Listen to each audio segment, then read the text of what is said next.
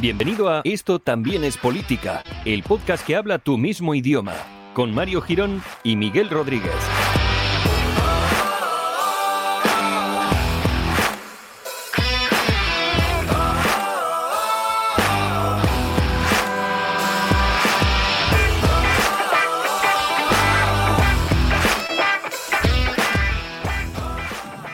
Hola amiga, bienvenida al episodio número 169 de Esto también es política, el podcast que llega hasta tus maravillosas orejas cerrando una semana estupenda, maravillosa en la que hemos disfrutado pues de esencias, de ausencias, de gente que se insulta, de lonas que se ponen por las paredes, de cosas, bueno, que se escriben, que no sé qué, bueno, todas esas cosas. Y nosotros pues cerramos aquí nuestra semana grande, hoy sería el día de la misa a la patrona en el pueblo, en la que viene la banda de música y al final de la misa, y eso es muy bonito, abren las puertas de par en par y entra una banda tocando el himno de España. Se pone toda la iglesia en pie, arriba España, a tope ahí con la, la banda sonora de la fiesta de los pueblos. ¿Qué tal, Miguel? ¿Cómo estás? Y al cielo con ella. Eh, pues, pues bien, ya, ya hemos estado hablando nada, los, los 30 segundos que nos vemos antes de empezar. Eh, que muy bien, me encanta cuando me quitan dinero del bolsillo, la verdad. Pero bueno, aquí estamos. Es, es, una conversación ya de, mm, eh, de adultos, ¿no? Hablamos cuando nos juntamos o se habla de, de que nos quitan mucho dinero en general, haciendas, eh, todo este tipo de cosas o eh, me compro una casa, he invertido en no sé qué, bueno, mierda. Bueno, de, diría, diría que es un... Eh, cambia el contexto, pero vamos, a mí me ha, me ha sentado muy mal siempre que me sacaran dinero del bolsillo, en general. O sea, claro, no... Por, porque, hombre, si, a ver, no es dinero robado, entendemos que es dinero No, que no, te has ganado con tu sudor. Creo que no, pues, creo sí. que no. Creo que no, pues eso. Entonces, bueno, pues desde aquí un saludo a todos esos gremios que aprovechan para no solo eh, arreglar cosas, sino incluso meterte unos arreglos extra. Que Bueno, no me gustaría- meterte. Me gustaría aclarar que me has dicho que me lo gano con el sudor de mi frente. Recuerdo que soy profesor y para buena parte de la población yo no hago nada, así que no pasa nada. Es verdad, es verdad, es verdad. Bueno, peores son los profesores de infantil. Entonces, vamos. Venga. Yo los admiro, ¿eh? Yo los admiro mucho. Me gustaría reivindicar aquí mi admiración a- al profesorado infantil. efectivamente, dentro de los profesores habrá un rango que se hagan menos que los otros. Dentro de lo poco que se hace, siempre habrá rangos. No, no, que hacen menos sí, pero que yo los admiro. No, es broma. Vale. No me quiero ganar enemigos en el gremio. Un saludo como siempre desde aquí a todos los que nos apoyan, a esos Patreon. Por cierto, oye, muy guay la gente que nos está viendo a través de YouTube y que deja sus comentarios. Eh, amiguis, a veces dejéis comentarios muy largos. Yo entiendo vuestras frustraciones, vuestras pasiones y todo ese tipo de cosas, pero no van a ser respondidos porque no nos apetece. En principio es una cosa que no, ¿sabéis? No es por dejaros ahí de lado, si es que este en verano y ahora ponerse a leer comentarios muy largos. Ya, ya suficiente ha leído Miguel durante estas últimas semanas como ponerse a leer ahora otras cosas que no sea, eh, por ejemplo, ahora a partir de ahora ya el muchacho que le gusta leer ya solo va a leer trípticos. O sea, porque ya leer cosas largas. Yo leo haikus, o sea, 17 sílabas y tirando. ¿Qué te iba a decir? Que, pero que, que no le gusta a alguien algo que hemos dicho, ¿qué? Bueno, as usual. No, es que es- hay cosas que, bueno, te las comentan así como agradables, luego le pones algo y, y como que enciendes pasiones, pero en, en general, bueno, eh, cositas que pasan por ahí. No, bueno, pues Em, eh, eso, haz que te importa y ya está. Vale. Entonces, eh, muchas gracias a todos por el apoyo, de verdad, por las visitas en, YouTube. Estoy haciendo campaña últimamente, como ya habéis visto en los últimos episodios, para ensalzar nuestro trabajo, principalmente. Hemos pasado medio millón de descargas, creo que es algo reseñable y creo que pocos podcasts pueden decirlo y que tienen una media de descargas impoluta, episodio a episodio, o sea que bueno. Creo que es algo que tenemos que reseñar aquí, que tenemos que darnos golpecito en el pecho, rollo el lobo de Wall Street. "Uh, uh". bueno, ya, ya así todo el rato. Que me, me fascina. ¿No has visto el lobo de Wall Street o qué? Sí, sí, sí. Matthew. McConaughey se da golpes. Luego, claro, se mete un par de rayitas, cosa que nosotros ahora Claro. en directo no vamos a hacer. Bueno, con un par de Sí. patrones más que entren, cuidado. Viene, viene, vienen unas ñeclas. Entonces, eh, lo dicho, gracias a todos. Y con el día de hoy, amigos, eh, después del espectacular debate de ayer, que he estado escuchando un resumen esta mañana, eh, creo que la cadena SER, muy poco partidista, por cierto, el resumen. Bueno, bueno, Sí. ha sido muy poco subjetivo y nada, muy bien. No, como todos los medios de comunicación de este país. Por cierto, ¿qué es una mujer, Mario? ¿Qué es una mujer? Porque a, a Claro. Santiago le interesa saber qué es una mujer. Lo cual explicaría muchas cosas, también te digo, pero bueno. Es que son máquinas, son maquinarias. Y el amor que se tienen Pedro y Yolanda ahora mismo. O sea, no, le, dijo Yoli porque le da un poquillo de vergüenza, pero vamos. o sea, yo si el, si el presentador del debate le da una vela encendida a Santiago Abascal, vamos, le aplaudo. ¿Y no hubiera sido un poco más dramático haber puesto el, el podium donde se hubiera puesto Feijó y dejarlo vacío? Hombre, como... Hombre, es que yo, yo sé que como es televisión española y, tal, pues habrán querido intentar mantener cierta neutralidad. Pero yo, si fuera director de ese programa, yo hubiera dejado un, eh, un atril vacío y, una figura cartón piedra, tamaño real de Feijo. O, o un, José Luis Moreno moviendo un muñeco. ahí, venga, fijo, y sale ahí hablando. Qué bonito hubiera sido. Bueno, pues nada, después del apasionante debate, vamos con nuestro último análisis preelectoral. Ya el domingo, amigos, hay que ir a votar. Por lo tanto, os damos las últimas notas y los últimos aportes, pues para que tengáis todo, todo, todo lo que ofrecen los partidos políticos de cara a estas elecciones del 23J. Y vamos con el nuevo partido político que igual se ha comido un poquito a Podemos, llamado Sumar, liderado por la vicepresidentísima eh, Yolanda Díaz. Pues sí, yo Yolanda, como le llaman en algunos medios. Eh, bueno, el programa de Sumar, como siempre, empiezo. Eh, bueno, los disclaimers ya no, ¿no? Ya no, no, ya da igual porque ya nos hemos reído de todos, ya nos falta este, también nos reiremos siempre.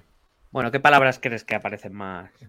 Ostras, venía pensando una y se me ha olvidado. Eh, no sé si todo el tema verde, también como en el PSOE, yo creo que lo van a tocar bastante, tema verdura. Sí, pero utilizan menos el adjetivo verde. O sea, utilizan ah. más otros términos y que evidentemente tratan mucho el tema, pero con otros adjetivos o nombres. Verde no mm. utilizan mucho. Verde, que te quiero verde era del PSOE.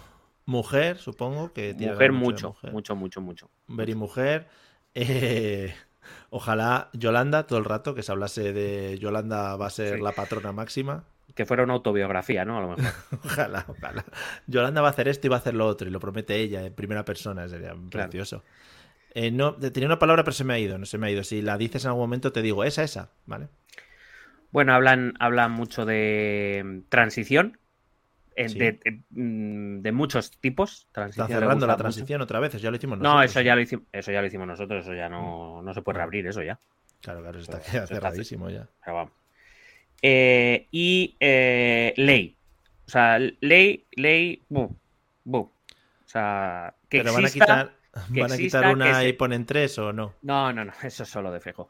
Eh, ley es que pongan una que no existe, que reformen una que existe, que refuercen una ley. Bueno, es, muy interesante.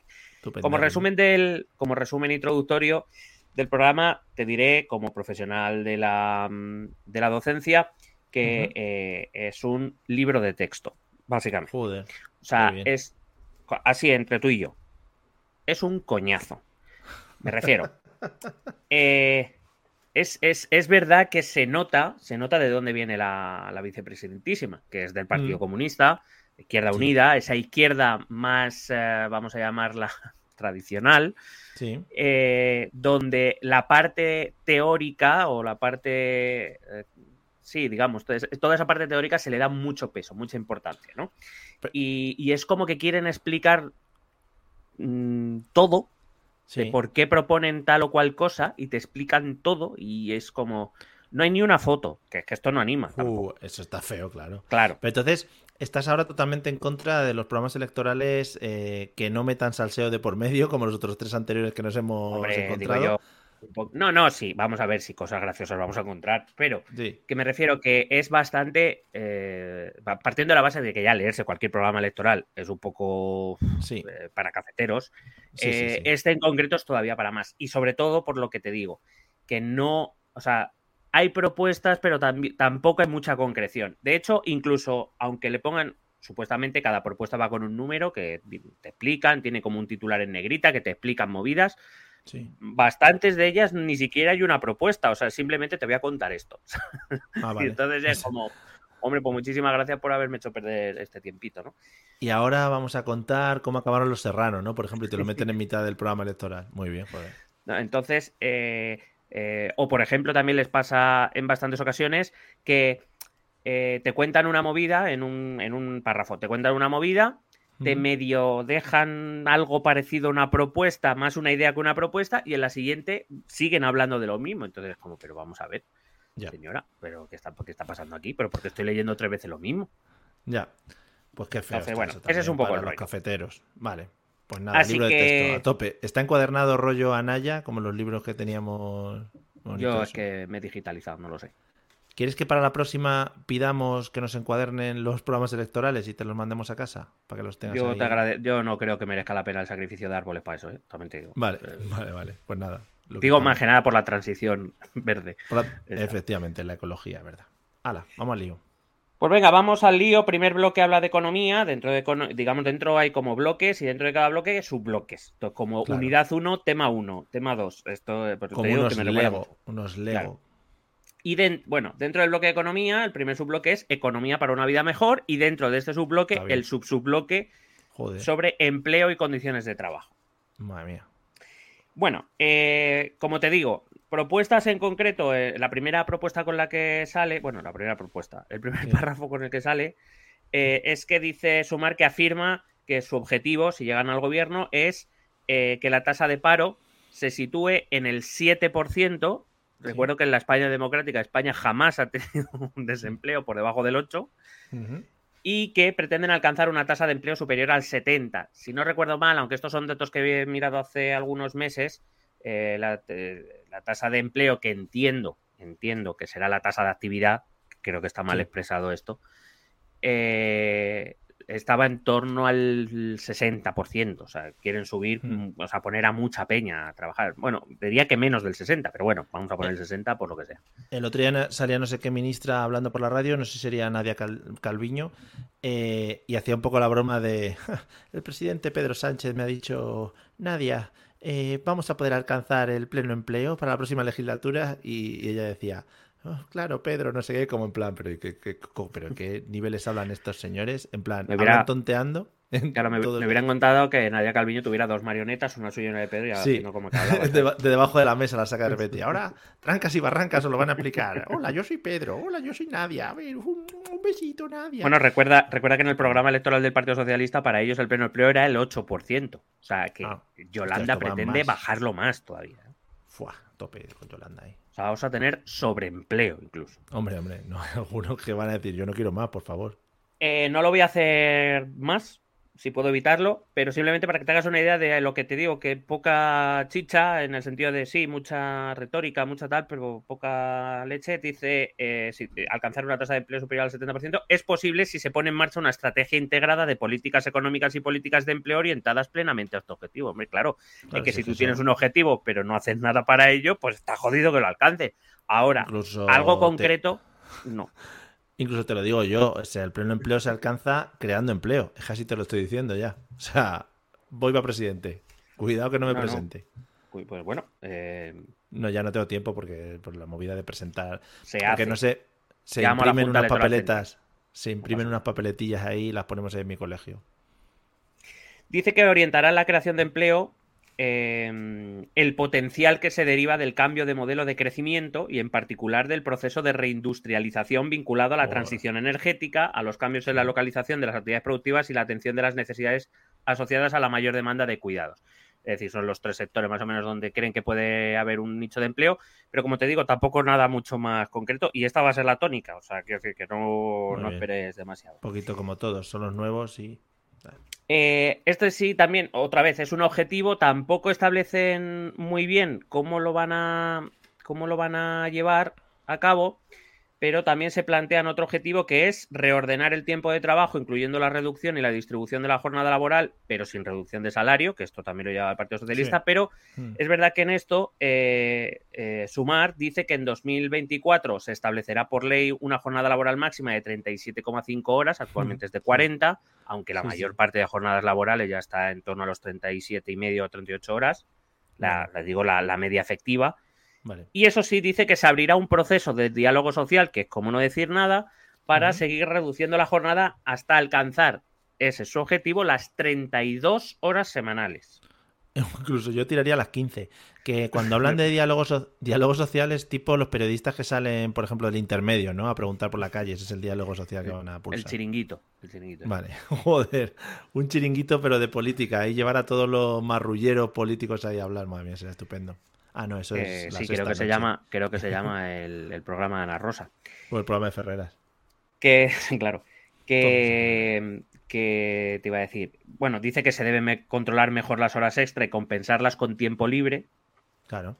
Y que eh, se procurará, bueno, esto, que por cierto, esto es una medida que, la siguiente medida es una cosa que, una propuesta que ya llevaba el PP, no recuerdo si eran las de 2015, 16 o 19, se procurará trasladar el mayor número de días no laborables a los lunes, tanto para facilitar un mejor disfrute del ocio como por razones de organización de la producción. ¿Los lunes del ocio? ¿De qué ocio? Si está cerrado todo. Trasladar, trasladar los festivos a que sean todos los lunes. Esto es una medida ah, que, por ejemplo, Gran Bretaña tiene implantada hace muchos años y, como digo, el PP la llevaba en su programa electoral. No recuerdo si fue en las elecciones, las primeras que hicimos, que era la repetición en 2016, o fue en las anteriores a 2019. Pero entonces perderían un poco de sentido de festivos y de festividades que celebramos habitualmente, ¿no? En plan. Bueno, la idea es que si pones todo el lunes siempre tienes puentes, quiero decir. Claro, lo que pasa es que ¿Qué, cuando ahora cae celebrar Claro, celebrar todos los santos el día 1 o, que sea puente, pues o sea puente. Claro, o, te iba a decir, o, que, claro, si ahora por ejemplo cae en martes, pues te podías coger el lunes y te haces un megapuente, ahora ya no, porque va a ser todo el lunes, ¿sabes? Te tendrías que coger el martes tú, y eso da más pereza. Claro, claro. Dice que subirán el salario mínimo interprofesional por encima del IPC anual. O sea, no es solo ya que se revalorice al 8% o al 20%, sino un poco más todavía para mantener la ganancia del poder adquisitivo de las personas que lo cobran. Y esto es una medida que, la verdad, mm, a mí me llama la atención, no para bien precisamente, entre otras cosas porque si este es el camino, dentro de poco todos vamos a cobrar el salario mínimo interprofesional. Me va a interesar más cobrar el salario mínimo que otra cosa, porque si me vas a subir la inflación cuando en mi salario que está por encima a veces no ocurre, pues no, casi Va a, haber, va a haber un momento en el que el salario mínimo interprofesional va, a, pasar a mi salario. Sí, sí, en plan, no, perdona. Entonces, por eso digo que al final acabaré cobrando. Claro, claro, tendrá que subirte. Madre mía, qué locura va a ser todos a 3.000 pavos al mes dice que impulsarán la firma de un gran pacto de rentas por la estabilidad de precios. Eh, lo agradecemos, como si los precios dependieran de grandes pactos de renta. No entiendo muy bien la propuesta, repito, em, esto me ha pasado en varias ocasiones, puedo entender o puedo intuir lo que hay detrás de la propuesta o del objetivo que se marcan, pero mm, es eh, curioso que por mucho que además intentan, sobre todo te explican el contexto y por qué proponen esto, pero no te dicen hmm. cómo, y con lo cual tampoco hay forma de hacerse una verdadera idea de cómo pretenden conseguir los objetivos. Eh, Sumar dice que la tensión inflacionista se está produciendo por el encarecimiento de los precios. Claro, es lo que es la inflación, ¿no? La subida de los precios. bueno, decías que te explicaban conceptos, ahí está. No, dice, dice que eso es por el, por el encarecimiento de los precios de importación de algunas materias primas esenciales y un mantenimiento, aumento bastante generalizado de los márgenes empresariales. Ya vemos un poco por dónde va a tirar, porque además ya esto se ha ido yendo en los últimos año, año y medio de, gobierno. Y bueno, lo que quiera hacer es que eh, algunos ganen menos para, para mantener precios o rebajar precios. Dice que quieren crear un bono de emergencia para la compra de su vivienda habitual dirigido a los hogares hipotecados a tipo variable que sufren el fuerte, la fuerte alza, de los tipos de interés del Banco Central Europeo. Y que el bono, esa cantidad de bono sería de 1.000 euros por hogar. Pues, Hombre, 1.000 euros tampoco, eh, quiero decir, es un bono que entiendo que será anual, es que tampoco lo, lo concibe con 1.000 euros al año. Hombre, claro, 1.000 euros mejor que nada, pero tampoco va a arreglar mucho a esas familias. Y si es 1.000 euros al mes, vamos, no sé de dónde lo va a sacar. Hostia, pues muy guapo, ¿eh? Mil euros al mes, pero me cago en el. Claro, mil, ¿eh? mil, euros al mes va a hacer que gente con hipoteca variable gane dinero. Hombre, yo me cambio la fija variable, pero vamos, ya te digo. Pero vamos, claro, entonces entiendo que será un bono mil euros anuales, que hombre, que repito, que mejor que cero es, claro, pero tampoco sé cuánto alivio real da esto a las. Con el pifostio que hay que hacer para que te den subvenciones y movidas, pues. Eh, eh, no dice cómo, ni dice, bueno, sí dice que eh, tiene, que será para los hogares que se hipotecaron a tipo variable en los últimos 10 años por un importe de hasta 250.000 euros y precio de compra de hasta 300.000 euros. Y también dice que todo el coste de todo esto le llevaría unos mil millones. Me pues parece poco... Claro. Pero, ¿qué te iba a decir? Es un poco a la gente que se compra casoplones, ¿eh? Están beneficiando a los ricos, 250.000 euros, 300.000 No, dice de hasta, es decir, todo lo que esté por debajo. Ah, vale, hasta, hasta. Joder, te entiendo al revés. Creí que era un poco ayuso, ¿eh? Digo, a ver si va a estar haciendo un... las rentas superiores a 100.000 euros. Eso sí que hubiera sido sorprendente. Sí. Dice que quieren establecer de forma obligatoria la portabilidad de hipotecas. Eh, es decir, eh, poder llevarte tu hipoteca bueno, primero poder transformarla de variable a fijo sin ningún tipo de limitación por parte del banco. y segundo, llevarte tu hipoteca o, poder negociar con otros bancos y llevarte tu hipoteca donde te salga los huevos sin tener que pagar penalizaciones, cierres de, préstamo, etcétera, O a Suiza. Efectivamente. Respecto a los alquileres, dice que quieren mejorar la información de los alquileres y establecer precios de referencia para las zonas tensionadas equivalentes al 30% de la renta de los hogares que alquilan.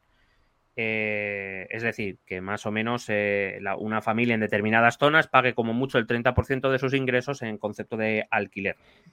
Eh, quiere eliminar las deducciones fiscales en el IRPF de los alquileres que se sitúen por encima del precio de referencia.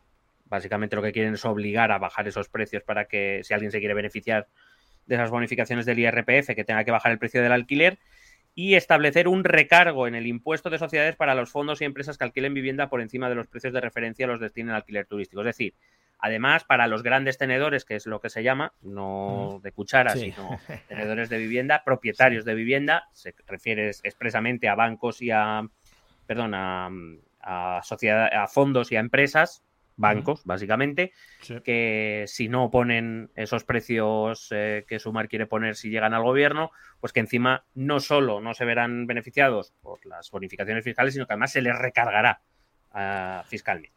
Pero, por ejemplo, ¿eso no crees que motivaría un poco a que las familias, lo que decías antes del 30%, que motivaría un poco a que las familias no, mm, no pusiesen ahí o no registrasen todo lo que ganan y que hubiese un poquito ahí de, dinero blacker para decir, es que nosotros ganamos 18, pero al final estamos ganando 32, pero si dices que ganas 18, pagas menos alquiler.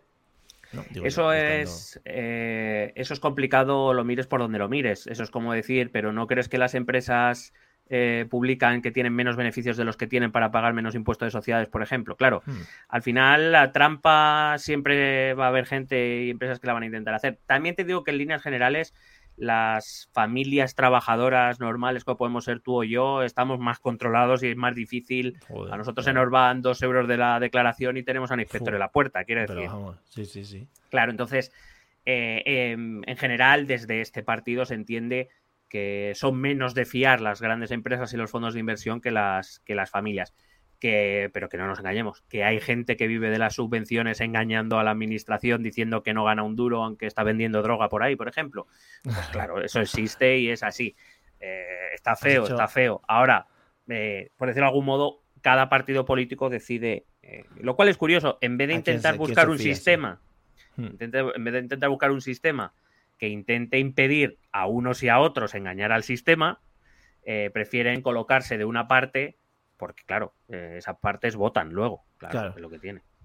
Claro, ¿que le has hecho un guiñito de lo de la droga a Feijo? ¿O qué ha habido ahí? Bueno, si él lo quiere entender así, pues. Bueno, no sé, pero es que cuando él era amigo del señor este no estaba acusado de nada. Marcial Dorado. O sea, no que por cierto, le, he visto en una entrevista, está muy dolido, ¿eh? Marcial, decía que él, se, consideraba su amigo.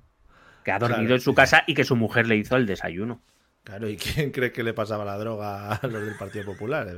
La tenían de primera mano, ellos no querían intermediarios. Eh, eh, supuestamente, eh, por si acaso lo escucha alguien aquí, alguien de algún tribunal. Ah, era ficción, esto era, esto era ficción. Esto era una, una ficción sonora, un podcast. Dice que quieren transformar en una política de transporte permanente, eh, perdón, con la permanente reducción del precio de los abonos de transporte para desplazamientos recurrentes al trabajo o a los centros de estudio y con la cofinanciación de las comunidades autónomas y la administración local. Sí. Y bueno, el propósito es bueno, pero también hay que decir que esto costaría mucho dinero. Yo hablo, por ejemplo, de la Comunidad de Madrid. Seguro que nuestros oyentes desde otros puntos de España y desde otros países nos podrán hablar cómo funciona allí. Hmm. Pero aquí en Madrid, por ejemplo, si tú eres un trabajador que cobra vamos a decir, 18.000 euros al año, que tampoco que sea una maravilla.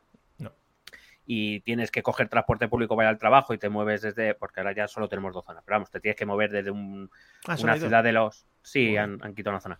Yo es que desde que me muevo en limusina ya no me doy cuenta de eso. En limusina rosa, además. Rosa, yo voy a la Barbie que, eh, que te tienes que mover, pues yo que sé, desde, te voy a decir, Navalcarnero, desde Alcalá de Henares, y tienes que ir a mm. Madrid y coges transporte público, el abono o sus 80 mm. pavete no te los quita ni Dios. Muy rico. Entonces, claro, es, es, un gasto bastante enorme. Entonces, la idea es buena, sí. Ahora la cuestión es si esos precios son los que se tienen, eh, significa que va a haber que invertir mucho dinero público en esto, porque es verdad que si lo haces así, mm, estoy seguro de que mucha más gente estará más dispuesta a coger transporte público, pero también es verdad que va a salir bastante caro. Todo es así. Y como no, no, apunta nada más, no dice sacaremos el dinero de aquí o costará tanto, pues tampoco te puedo decir mucho más. Sí, pero además de forma recurrente, ¿no? Es decir, que van a bajar todo el rato. También pueden pensar que dentro de unos años los trenes los van a conducir robots, cosa que se ahorran pagar a gente, ¿sabes? Y ahí de ahí van sacando el dinero. O puedes coger perros robots, como los que reparten para Amazon. Claro, o drones, y que lleven a la gente colgando. Claro. es estupendo y te sueltan. Bueno. Y que me lleven a Hogwarts. Son ideas, son ideas que vamos dejando ahí. Dice que proponen hacer remunerado y ampliar a 10 semanas hasta los 12 años el recientemente creado permiso parental eh, y remunerar el permiso de 5 días para cuidados de familiares y ampliar el permiso de baja por maternidad para las familias monomarentales hasta las 32 semanas. Muy bien. Eh, más cositas. Eh, vale, respecto a em, las diferencias salariales de género, es verdad que me has dicho mujer, te he dicho que sí, pero género creo que aparece. Género, esa era la palabra, esa era la palabra. Género, esa género. Era la palabra, género. Tope pues, pues la intuías bien. Dice que para eliminar las diferencias salariales de género, una de las cosas o las cosas que proponen son mayor transparencia y publicidad de los salarios por tipo de empleo y características de las personas trabajadoras, es decir, publicar una tabla salarial. Lo cual habría que ver cómo, porque eso va muy en contra de estas políticas de protección de datos que se llevan, desde mi punto de vista, afortunadamente, se están llevando a cabo impulsadas desde la Unión Europea, mm. porque si a mí no me apetece que nadie sepa lo que yo gano, pues nadie me tendría que poder obligar. Pero también es verdad que la única manera, y aparte que quiero decir que esta información los salarios y eso las tiene Hacienda. O sea, no hace falta publicar, Vamos. publicar nada, o por lo menos no publicar con demasiado, o sea, pues publicar estadísticas y eso yo creo que. Entras a la, declaración, a la declaración y al borrador y te sale ya relleno enterito con todo lo que Claro, claro. Y te dice lo que gana en un año y poco más y te dice, y los 100 euros que te ha dado tu padre por Navidad, sí, ¿sabes? Sí, que lo hemos visto, que te lo pasó ahí por debajo. Dice que también que quieren reforzar el control horario con el fin de suprimir las falsas jornadas parciales, es decir, esto que los contratos te dice que trabajas dos, tres o cuatro horas y acabas trabajando ocho o diez, que esto, por ejemplo, es algo que en los últimos meses se ha visto eh, como muy criticados, especialmente al sector de la hostelería, ¿no? Donde se contratan a camareros por salarios bajos y con contratos que te dicen que cobras o que trabajas diez horas semanales y realmente están ahí desde que abren a que cierren. Qué vergüenza. Dice que implementarán un plan nacional de transición energética, que yo creía que ya mm. teníamos uno, pero por lo visto no. Otro, otro más. Eh, sí, es un plan del plan. Del plan. Dice que quieren rehabilitar 500.000 viviendas al año, abordando el aislamiento térmico, así como la instalación de sistemas de calefacción, refrigeración y agua caliente eficientes. Vale. Vale. Pues muy bien. Quieren hacer una ley de tejados solares. Hombre, ya ¿Vale? Porque no se podría, porque de esto no se podría incluir en otra ley que ya hable de eficiencia energética o cualquier otra cosa, o la propia ley de vivienda. Joder, la ley de tejados solares. Sí, coño, esa se estudiará. Está la Antes de que me jubile, yo la estoy explicando en clase. Hombre, sí, el sí es sí, tejado. El tejado es que no, sé. Tejado sí o sí. Tiene que ser. Solo tejado es tejado, a lo mejor.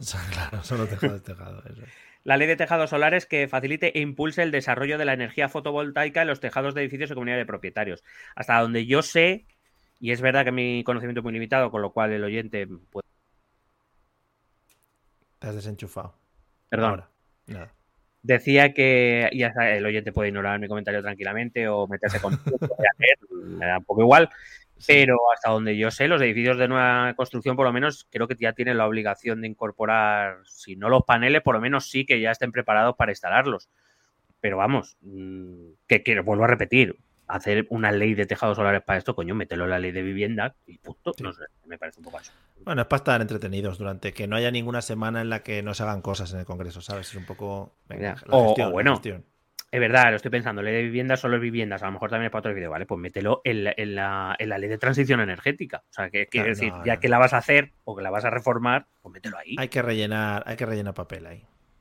Claro, eh, que, no, que, nos gusta tener 20 mm, leyes para una cosa. Quieren también sacar otra ley, la de financiación del transporte colectivo público de bajas emisiones, para avanzar en una movilidad sostenible que reduzca el uso del vehículo privado, especialmente en las ciudades, y que siga desarrollándose la electrificación del parque móvil con el objeto de que en 2040 no uh. circulen en España vehículos con motores de combustión interna. Sí, sí, sí. He visto hoy un Seat Ibiza por ahí por la M30 que soltaba un humo que he dicho, madre mía, cada vez que cambiaba salía ahí, pero vamos, está estupendo. Es el del Seat Ibiza, lo aguanta hasta el 2050 mínimo. Por lo menos. Eh, esta ni te la voy a, o sea, no la voy a explicar. Mm, de hecho, no. he subrayado nada, pero sí he puesto un comentario para que te hagas una idea. Hay uno que pone, se titula Gobernar la digitalización y te cuenta un rollo de roboses y softwares de gestión y yo qué sé. y he puesto al lado y, y bueno, y no las y decidí borrarla, o sea, que imagínate. Vale. Industrializarán la transición verde y digital eh, con la mayor participación posible de las empresas radicadas en España. ¿eh? Para que se diga que no son españoles, joder. Quieren introducir de forma efectiva el principio de autonomía estratégica en las decisiones de política industrial, no solo en situaciones de crisis, sino de modo estructural. Es decir, que quieren reindustrializar España con eh, lo que quieren todos, pero nadie hace, eh, y especialmente con algunas industrias, eh, vamos a llamarlas, eh, pues bueno, pues eso, estratégicas, para que en caso de que vengan mal dadas, pues España pueda seguir andando, caminando. Sí, sí, sí, seguro. Sí, sí. Dice que crearán el Banco de Inversión para la Nueva Economía, es decir, el BINE. Lo digo por si te interesa. Sí. Eh, que, quiere, que lo quieren utilizar para impulsar la inversión pública y privada en España hacia la modernización económica, contribuyendo al desarrollo de proyectos industriales y empresariales. Eh, bueno, tampoco te dicen cómo lo van a financiar, ni de dónde van a sacar la pasta, ni nada. Eso sí, te dicen que quieren que sea similar al. Voy, ¿eh? Kreditanstalt für Wiederaufbau alemán. Eh, ya decía yo que hacía mucho que no salía esto en los programas electorales, lo estaba echando yo de menos. Te lo iba a comentar. Lo que pasa es que ahora ya que lo has soltado tú, entiendo que es una cosa que es la hostia, ¿no? Que le va muy bien y que lo quieren copiar. Bueno, bueno, es un banco. Es un banco. O sea, solo conozco el Deutsche Bank y este. No conozco más. no, no, es que son los dos mejores. Muy buenos. Quieren incentivar la circularidad de la economía, la fiscalidad, a través de la fiscalidad, a la hora de estimular un cambio en el diseño, fabricación y uso de bienes que garanticen su circularidad eh, se revisará el impuesto sobre el valor añadido, es decir, el IVA, para aquellos oh. productos de larga duración, así como para aquellos servicios de reparación, de segunda mano y de alquiler que fomenten la circularidad. Es muy interesante, pero muy poco preciso. Quieren reducir el poder del oligopolio eléctrico, ¿vale? Eh, abaratando el precio de la electricidad y luchando contra la pobreza energética. Quieren reformar el mercado eléctrico. ¿El qué, perdón? Las puertas giratorias, digo, que también tienen que meter algo de puertitas de eso. Sí, luego viene. Ah, quieren reformar el mercado eléctrico mayorista, quieren reformar la ley del sector eléctrico para separar las actividades de distribución de las de generación y comercialización, eh, para evitar conflictos de intereses y abusos de posición dominante. Eh, buena suerte con esto. Em, quieren potenciar el papel de entidades eh, locales, ciudadanas o cooperativas para el consumo eléctrico de proximidad. Si esto es lo que tiene que hacer frente a Endesa a y a todos estos, pues me parece que jodidos. Dice que se creará una empresa pública de energía. Esto recuerdo que era una propuesta de la anterior campaña electoral de Podemos. Sí. Que incluya la gestión de las centrales hidroeléctricas, propiedad del Estado, según vayan financiando las concesiones. Y que se reformará el bono social eléctrico y térmico para que la solicitud y la renovación sean automáticas hasta que sean sustituidos por la tarifa social. Qué guay. ¿Nos han planteado que cada uno, cada uno español, cada español en su casa tenga una patata de estas para generar electricidad y que lo volquemos a la red eléctrica? Se estuvo debatiendo, pero al final no ha entrado porque no daba para un párrafo coñazo. O una, manivela, una manivela y que cada uno pues vaya generando electricidad. No sé, no sé, son cosas. ¿eh? Dice que acabarán con la exclusión financiera que provoca el cierre de oficinas y cajeros en los territorios con poca población. También luego habla eh, igualmente para discapacitados y mayores, algo que ya hemos revisado en todos los programas electorales y por eso, pues eh, desde aquí traslado eh, mi, más sentido acompañamiento en el dolor que van a sufrir toda esta gente que no va a ver esto cumplido. Dice que recuperará las competencias financieras para la empresa Sociedad Estatal Correos y Telégrafos, eh, que a día de hoy es participada, es una sociedad público-privada. eh, y que quieren utilizar de esta manera correos para convertirlo en una especie de banco público. ¿Vale? Ahí lo dejamos. Para llevar el dinero de un lado a otro. Eh, dice que pondrán en marcha una estrategia integral para aumentar la productividad con más recursos públicos y sobre todo, y sobre todo privados, como si de verdad ellos pudieran hacer. Que lo van a robar, que lo van a robar, robar. Y dice que quieren alcanzar un 2,1% del PIB de inversión en I más D más I, lo cual yo lo he leído y digo, si este es el objetivo, ¿qué mierda estamos haciendo ahora, no? Pero bueno, ahí Se está investigando poco, eh, la verdad que me ha gustado mucho la siguiente, que es la creación del Consejo de la Productividad en España. Hombre. Que yo me lo imagino a gente diciendo, mira, dando consejos en general, ¿sabes? O diciendo, para ser más productivo, utiliza Canva, ¿sabes? A lo mejor. No, no, pero, joder.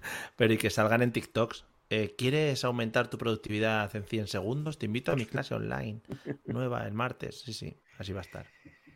Dice que favorecerán el aumento del tamaño medio de las empresas. Enhorabuena, pero que quiero decir que a lo mejor pretende, o sea, crees que tu, mm, papel eh, o tu poder es más del que crees. Quiero decir, las empresas crecerán conforme puedan, no según. Que no quiero crecer, usted crece también. No, no, o sea, entiendo que la. Y de hecho entiendo que la vocación de una empresa es crecer lo más que pueda, porque cuanto más crezca significará que más estás ingresando en los billets.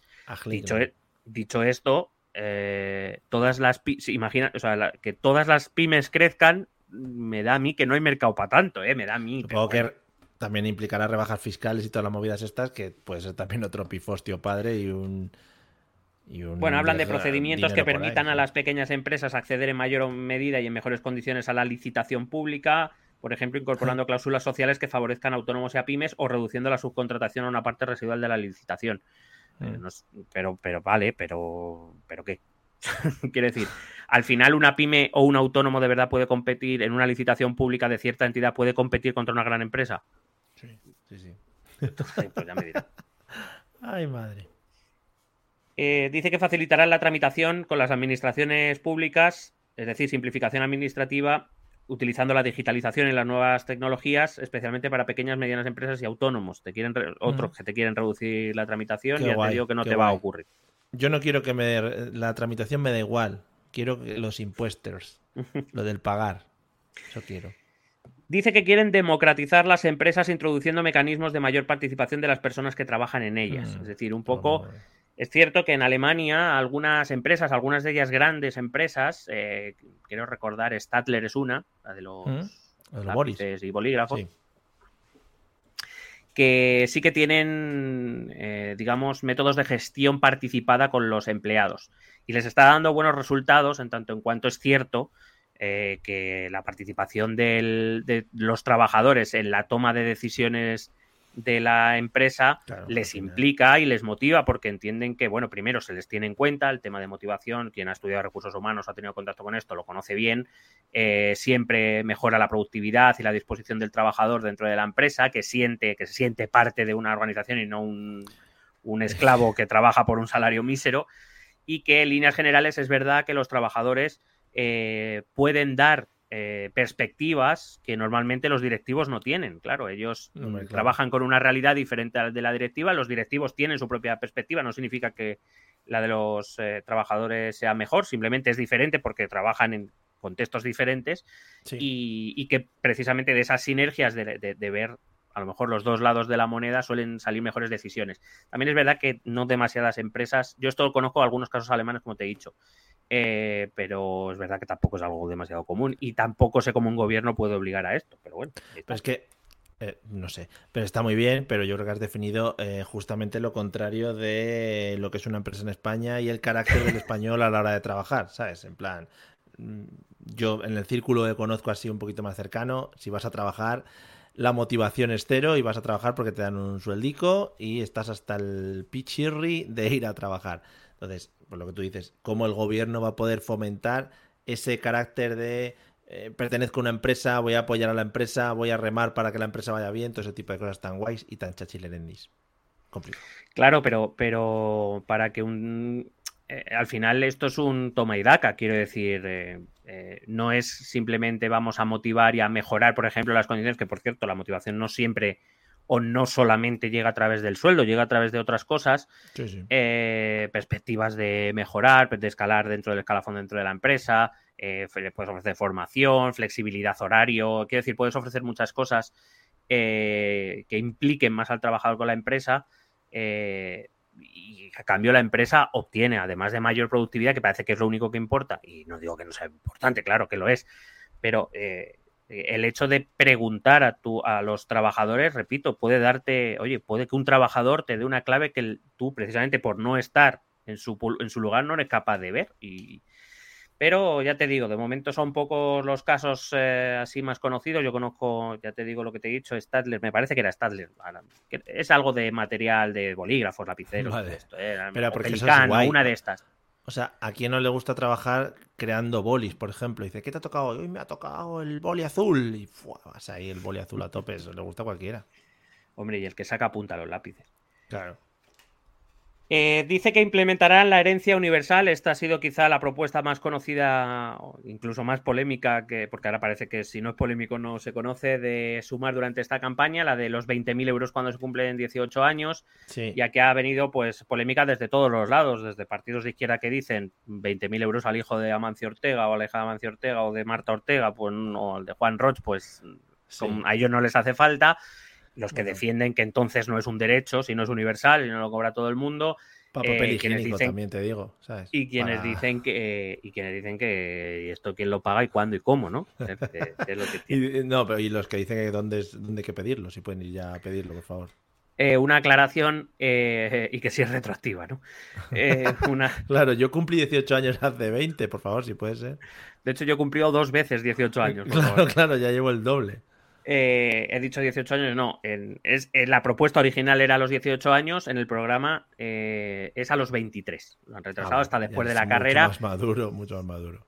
Entiendo la filosofía que hay detrás de la propuesta y me parece muy interesante. El hecho de que, claro, hay gente que al nacer en determinados contextos socioeconómicos, eh, pues no les preocupan demasiado. No es que no le preocupen sus estudios, sino que me refiero a que es como, bueno, papá me da un millón, yo monto una empresa o me meto en la empresa de papá y yo tengo mi futuro solucionado y hay muchos jóvenes que no tienen ese contexto socioeconómico y, bueno. Entonces entiendo el espíritu que hay detrás, pero falta mucha concreción. O sea, que decir, no, no puede, es como si yo llego y digo, bueno, pues yo a cada, a cada persona que salga a la calle con el pie derecho le voy a dar mil euros pues está muy bien, oiga, eso seguro que, llama la atención de la gente, pero ¿esto es viable? ¿Esto sirve para algo o, para qué? ¿no?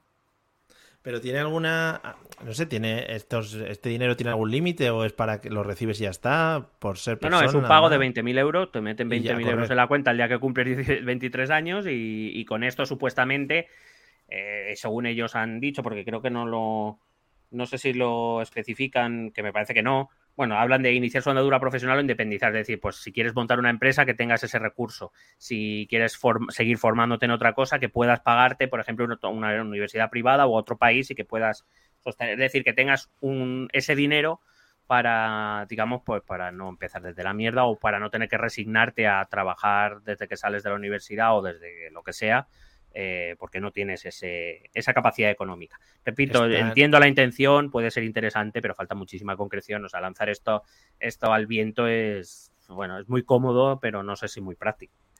Están todos los concesionarios de coches ya bajando sus precios para que ronden los 20.000 por arriba o por abajo y haciendo ofertitas. Si has recibido el bono de 20.000 euros, te ofrecemos un Kia por 20.000 euros.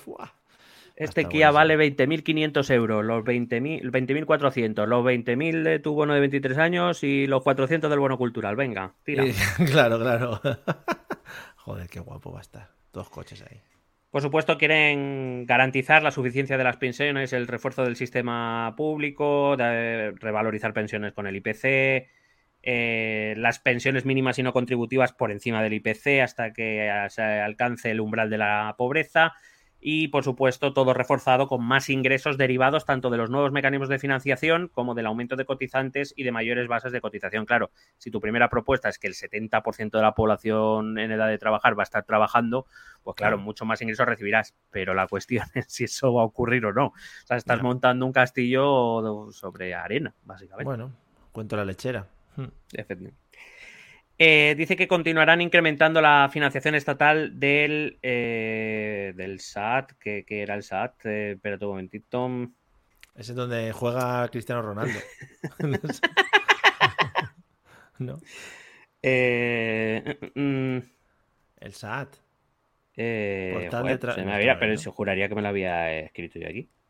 Bueno, si no, tampoco pasa ¿Cómo se escribe? S-A-A-D, dos A's y D de dedo. Eh, sistema. Para la autonomía. Ah, la, dependencia. La dependencia, sí. Decía que eh, continuarán incrementando la financiación estatal del SAT hasta que alcance el 50%, asegurando que las comunidades autónomas mantengan su inversión en términos reales. Se asegurarán de ello. Parece que van a mandar un matón, ¿no? A, cada gobierno autonómico. asegurar de muchas cosas. Bueno. Eh, quieren una profunda, novedosísima, nadie la ha hecho nunca, profunda reforma del sistema fiscal español para mejorar su progresividad en este caso y cerrar la brecha de ingresos sobre el PIB respecto a la media europea. Eh, recuerdo, la última vez que miré las estadísticas, la media europea es que el gasto público era el 44% de lo que se recogía en impuestos, en España está en torno al 38%. Eh, yo creo que el principal problema del sistema español no reside tanto en, bueno, no sé, es, que tampoco sé exactamente, bueno, por supuesto, es sumar, por tanto, más para que paguen más los ricos y menos pobres. lo, digo, lo voy, lo voy eh, resumiendo, pero lo que digo es que no sé si tanto el problema, antes de hacer una reforma que revise determinadas cosas, no sé si hay que un poco cuidar lo que ya existe, es decir, mejora en el sistema de control fiscal, con más inspectores de Hacienda, con más técnicos de Hacienda, con más inspecciones, a quien hay, que hacérselas, quiero decir. No, eso hay que dejarlo igual. Y eh, no sé si con cómo asegurarse de que efectivamente las cantidades ingresadas, o mejor dicho, que las cantidades facilitadas a Hacienda son las reales y no nadie se está montando chiringos por ahí. Eh, creo que tiene que ver más con la eficiencia que con el sistema, que luego a lo mejor hay que darle una vuelta al sistema. Tampoco dice mucho más, quiere decir, ya está, que paguen más los ricos, más impuestos de grandes empresas, a patrimonios, a rentas del capital, etcétera. Eh, y bueno, pues un poco casi me atrevería a decir que lo de siempre. Eh, quieren el impuesto a las grandes fortunas, quieren hacerlo permanente. Quieren reformar en profundidad el impuesto de sociedades para aumentar la contribución en especial de las grandes empresas eh, haciendo, esto ya lo proponía el PSOE también, haciendo que el tipo efectivo sea del 15%, es decir, aunque el IS es del 25%, sabemos que especialmente las grandes empresas empiezan a sacarse deducciones, subvenciones y no sé qué, no sé cuánto, bonificaciones y acaban pagando bastante por debajo de ese porcentaje. Lo que viene a decir esta propuesta, que por cierto también se está manejando en Europa, es la de que como mínimo, como mínimo, que paguen el 15. Y si tienen subvenciones suficientes como para pagar el 11, que paguen el 15, que no paguen el 11 pero volvemos a lo mismo. No es tan fácil de llevar a cabo estas cosas. Eh, dice que mantendrá los impuestos extraordinarios sobre las empresas energéticas y financieras eh, hasta que se reforme el impuesto de sociedades, que eliminarán los privilegios de la SICAP. Eh, bueno, las SICAP son las sociedades de inversión de capital variable, que bueno, es una forma también de desgravar impuestos. dice que quieren aumentar el número de tramos para el IRPF a partir de los 120.000 euros y, ah, ah, y que los, los 120.000. Sí, quieren meter más tramos y que los tipos marginales sean crecientes. El actual tipo marginal afirma sumar que es del 45%. Eh, creo que el tipo marginal máximo es del 47, no del 45, pero bueno, del 45, y quieren llegar hasta el 52% para rentas a partir de 300.000 euros. Así que esto va a generar guerra. Un saludo para ellos. Eh, bueno, quieren modernizar, eh, dice modernización de nuestra imposición ambiental, ¿no? Hay lenguaje, ¿no? Bueno. Quieren impulsar la obligatoria y urgente transición energética y la descarbonización de la economía, apostar por la sostenibilidad ambiental y obtener recursos adicionales en el ámbito de la energía, de la movilidad, de las reducciones de gases de industria y del transporte, del fomento de la economía circular o de la agricultura ecológica. Muchas cosas que nos pueden sonar aunque dichas quizá un pelín más agresivamente, eh, pero que ya, ya más o menos eh, vimos con el programa del PSOE. Mm. Quieren desarrollar un plan de fiscalidad saludable. Para mí, una fiscalidad saludable es no pagar impuestos. Para mí sería fantástico. Eso es muy saludable, sería estupendísimo, sí. Eh, pero bueno, como de ilusión no se vive, pues vamos a ver que por lo menos que los impuestos que pague sirvan para algo que tienen que servir, ¿no? O algo guapo sería, yo que sé, que hicieran un sorteo, ¿no? Y que, por ejemplo, todos los años, pues, por ejemplo, los, que su apellido sea por H, pues esos no pagan este año. Por televisión, televisado, celebrándolo, algo así, algo así. Pero eso sería el plan de fiscalidad aleatoria, no saludable. y de fiscalidad eh, lúdico-festiva. Efectivamente. Bueno, cuando hablan de fiscalidad saludable, hablan de implantar un impuesto a las bebidas azucaradas y a los alimentos ultraprocesados no saludables y la revisión de los impuestos actuales al alcohol y al tabaco. Joder, mi dieta, coño, me la van a joder. Es que. Dice, eh, pero volvemos a lo mismo, tampoco te dice cuánto sería el impuesto, qué porcentaje, revisión, impondremos. Para, que no se asusten las tabacaleras y las... Por supuesto, por supuesto, proponen o prometen reducir el fraude fiscal y mejorar los instrumentos ah. contra la corrupción. ¿vale? Ah, vale, vale. Sí, sí, Guay. Dice que quieren mejorar la gestión de las prestaciones sociales y la vuelta a la atención presencial plena en la Administración General del Estado pues eh, otra cosa que ya han propuesto los otros tres partidos. Ya te decía en el programa de Vox, que quizás es lo que más sorprende cuando Sumar y Vox coinciden en propuestas. Vemos que hay varias donde los cuatro proponen cosas parecidas, si bien puede que no sean exactamente iguales, pero sí que más o menos van encaminados en la misma línea. Y bueno, pues veremos la responsabilidad de nuestros partidos, si existe, quiero decir. Yo propondría, ya que estamos leyendo los programas electorales, que para las próximas veces eh, se les obligase a hacer un decálogo simplemente de propuestas. Es decir, no queremos paja en las propuestas electorales. Mira, nos metéis 10 y ya está. Y ellos tenéis que estrujar los esos para ver qué 10 son las que de verdad queréis plantear. No todas las mierdas que meten que no valen para nada. Capacidad de síntesis, amigos. Claro, joder, un poquito de hablar bien, coño. Quieren impulsar la reforma inmediata de los sistemas de financiación de las comunidades autónomas y de las corporaciones locales que llevan ah, esperando a ser revisadas desde hace un huevo de años otra cosa que han prometido todos los partidos.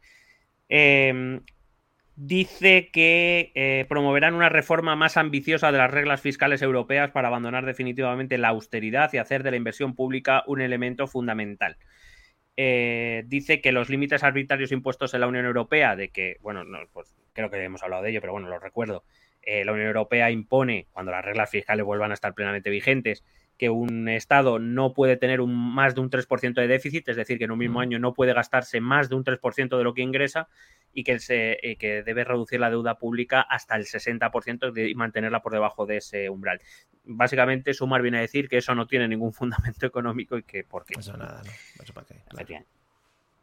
Eh, quiere impulsar de forma permanente un mecanismo común para financiar las inversiones en bienes públicos europeos, como los relacionados con la transición ecológica, en línea con el Pacto Verde Europeo, la infraestructura social, la autonomía estratégica. Mira, para los fondos Next Generation ya hubo hostias para, eh, digamos, eh, vender unos, vender o bueno, colocar unos, unos bonos de deuda común. Ya hubo hostias. O sea, para hacer algo mm, permanente es la guerra en Europa ahora mismo. Ahora mismo, yo no sé dentro de unos años, pero de mm. momento va a estar complicado.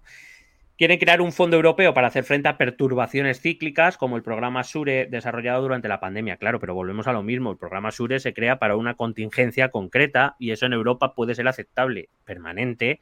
Vamos a volver al conflicto de países del norte o países de. Em, no me acuerdo cómo se le da. Bueno, pero Países Bajos, Austria, Finlandia, etcétera diciéndole a, los países del sur que nosotros no vamos a financiar vuestras, vuestras movidas. Dice que quieren democratizar la adopción de nuevos tratados internacionales, así como revisar y controlar, y en su caso revertir aquellos tratados comerciales que perjudiquen los intereses comerciales y agroalimentarios, eh, en línea no con PP y con PSOE, sino con Vox, quiero recordar. Pero, pero democratizar significa hacer referéndums y preguntar o qué mierda es eso. O sea, pero poner referéndum y eso no, ¿no? Dice, se trata de desarrollar una batería de indicadores. Eh, eh, espérate, si quieres que te lo lea, te lo leo. Se trata de desarrollar una batería de indicadores que tengan en cuenta al mismo tiempo el bienestar social y los límites biofísicos del planeta en la línea, por ejemplo, de la economía del donut o de la economía ecológica. Del donut. Sí, al final la culpa es de pan rico y ya está. Claro, sí que es verdad. Bueno, pues muy bien. No me he enterado. Eh, quieren impulsar patrones de consumo más saludables y sostenibles. lo que incluirá información, sensibilización y herramientas para que las personas conozcan el impacto ecológico de lo que consumen y reduzca su huella ecológica. Se fomentará también los canales cortos de producción, distribución, consumo, es decir, el consumo de cercanía, el ocio alternativo, no sé muy bien qué es, saludable y sostenible vinculado a las oportunidades territoriales y estacionales, que queda muy bonito, pero no dice mucho en general. Se reforzará, esto es algo que ha preocupado también al PP, a PSOE y a, Sumar, se reforzará el conocimiento de la dieta mediterránea y de los alimentos tradicionales y de temporada. Em, se fomentarán las alternativas de movilidad pública colectiva, es decir, el transporte público. Es que ves, ¿por qué, ¿por qué no dices transporte público? no entiendo. Bueno. bueno, porque siempre quedan más, más eh, como de gente lista. Y la mejora de la eficiencia energética en las viviendas. Finalmente se fomentarán la reparabilidad, la durabilidad y se tomarán medidas contra la publicidad engañosa en materia de sostenibilidad o greenwashing, la obsolescencia programada y el desperdicio tecnológico y alimentario. Claro, sí, sí. Eso a la empresa le gusta mucho.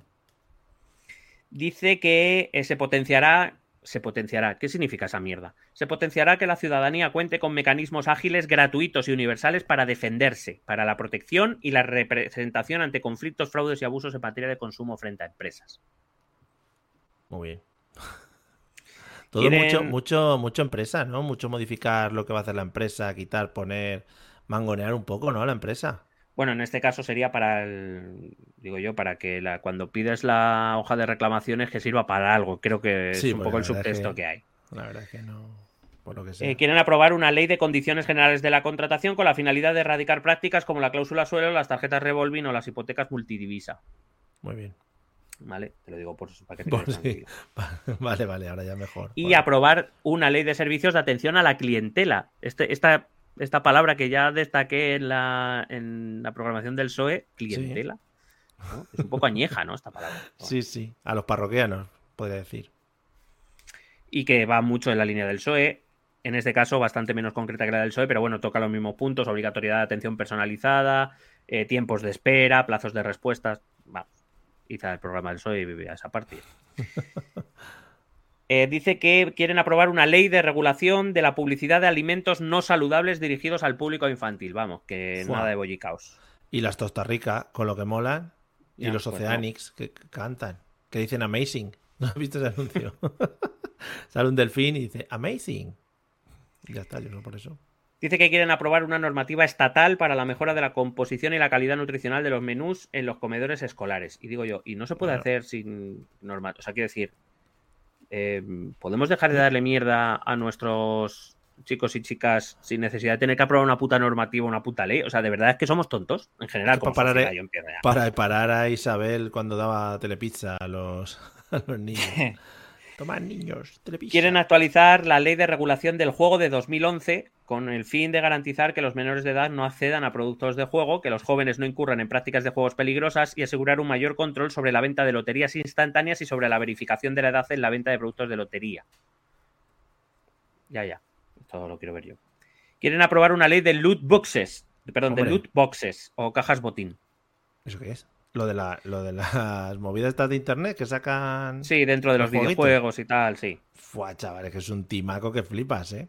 O sea, ¿cómo le puedes echar dinero a algo que está creado mm, por un programador que seguramente quiera ganar más dinero que tú? En fin. Quieren diseñar una estrategia para la erradicación de las brechas digitales, algo que también hemos leído en bastantes, eh, en bastantes programas. Eh, fíjate que ya hemos hablado de trabajo y tal. Bueno, pues el 2 es trabajo decente, mejorar la vida de las personas trabajadoras, que es un poco lo mismo. Dice eh, fortalecimiento. Le, pasa mucho, le, faltan palabras a veces. claro, o las tuvieron que quitar para reducir una página o algo así. Van tan rápido.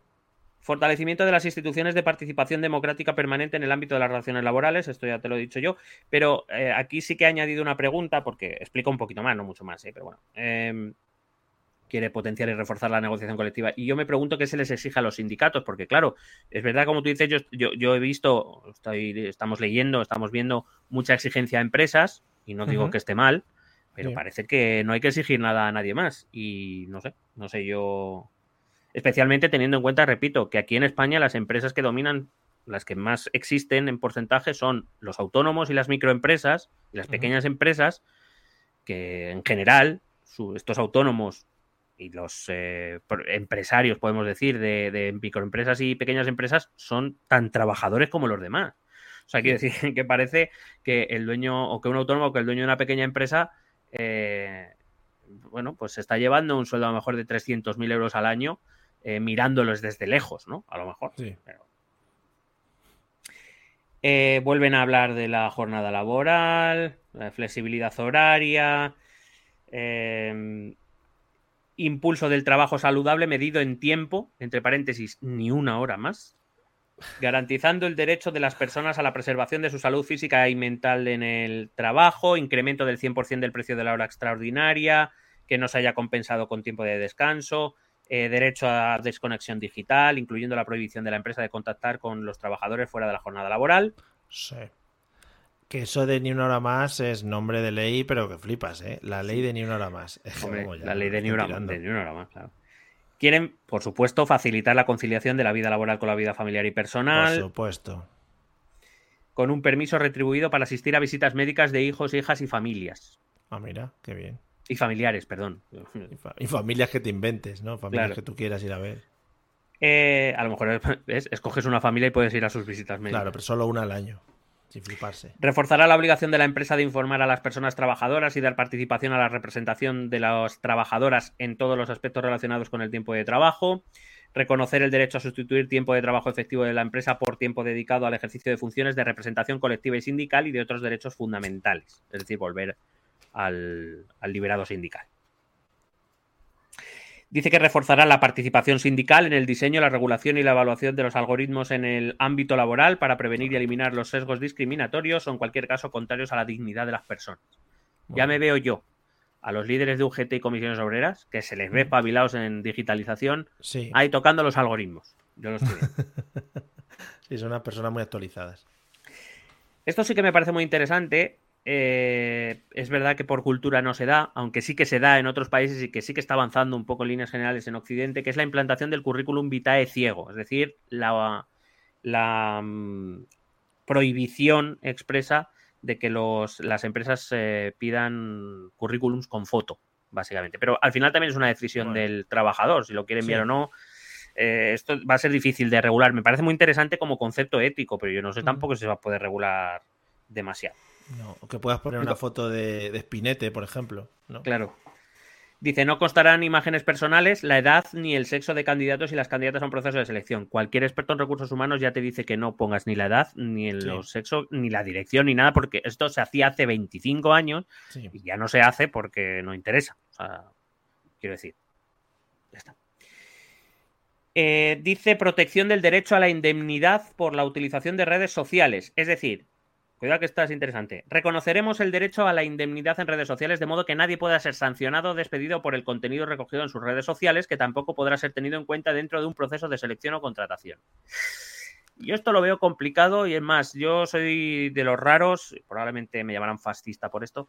yo soy de los raros, yo soy de los raros que piensa que eh, quizá deberíamos inculcar más a la gente el piensa un poquito antes lo que subes a las redes sociales, ¿no? Mm, Quiero decir, igual igual que en cualquier contexto presencial tú cuidas lo que dices y haces, en línea general, es quiero decir, igual que tú en la cena de empresa no le pegas una hostia al jefe. Depende. Tampoco a lo mejor tiene mucho sentido que cojas una red social y te cagues en su puta madre. Quiero decir, ¿no? Sí. Mm, a, eso voy. Que de todas maneras también la medición de por parte de la empresa de si te están contratando o no por lo que has puesto en redes sociales cómo es tan subjetivo a ver cómo narices se mide eso. No, es que no me han cogido porque han visto que he escrito un tweet. Y la empresa dirá, pues no. Sí, eso es como, eso es como la. Siempre se dice que hay preguntas en cualquier entrevista de trabajo que son, de hecho, incluso inconstitucionales, como por ejemplo preguntarle a la mujer si tiene intención de quedarse embarazada o tener familia. Pero la realidad es que, como demuestras tú si te han hecho esa pregunta o no, salvo que haya una grabación, no hay ninguna otra manera. Entonces, pues esto es lo mismo y tampoco sé muy bien cómo se puede regular esto. O sea, al final, si las redes públicas son sociales y, o sea, son, eh, las redes sociales son públicas y yo ve, y yo, jefe, imagínate, veo determinados comentarios o determinadas cosas, hmm. bueno, pues en vez de decirte que te he hecho por esto, pues ya me inventaré otra cosa para echarte. al final, ya es un poco, es un poco, creo que tiene, esto sí que tendría que ver más con eh, enseñar o intentar que la población utilice mejor las redes sociales de una manera más cívica, que es lo que habría que hacer en líneas generales, ¿eh? es mi pensamiento. Sí. Dice que garantizará la subida del salario mínimo interprofesional como palanca que haga incrementar el conjunto de los salarios, porque por lo visto Sumar cree que si suben el salario mínimo interprofesional, el resto de salarios sube en consonancia. No sé en qué mundo vive. Porque los que le suben el salario mínimo contratan a otras personas, les dan más dinero, porque van a estar, forrados. Diciendo, ¿por qué voy a contratar a alguien al que ya le tengo que pagar 1.200 euros? O sea, al que le tengo que pagar 1.200 euros si puedo pagarle a este 1.800, ¿no? Claro, mejor. Es verdad, es verdad.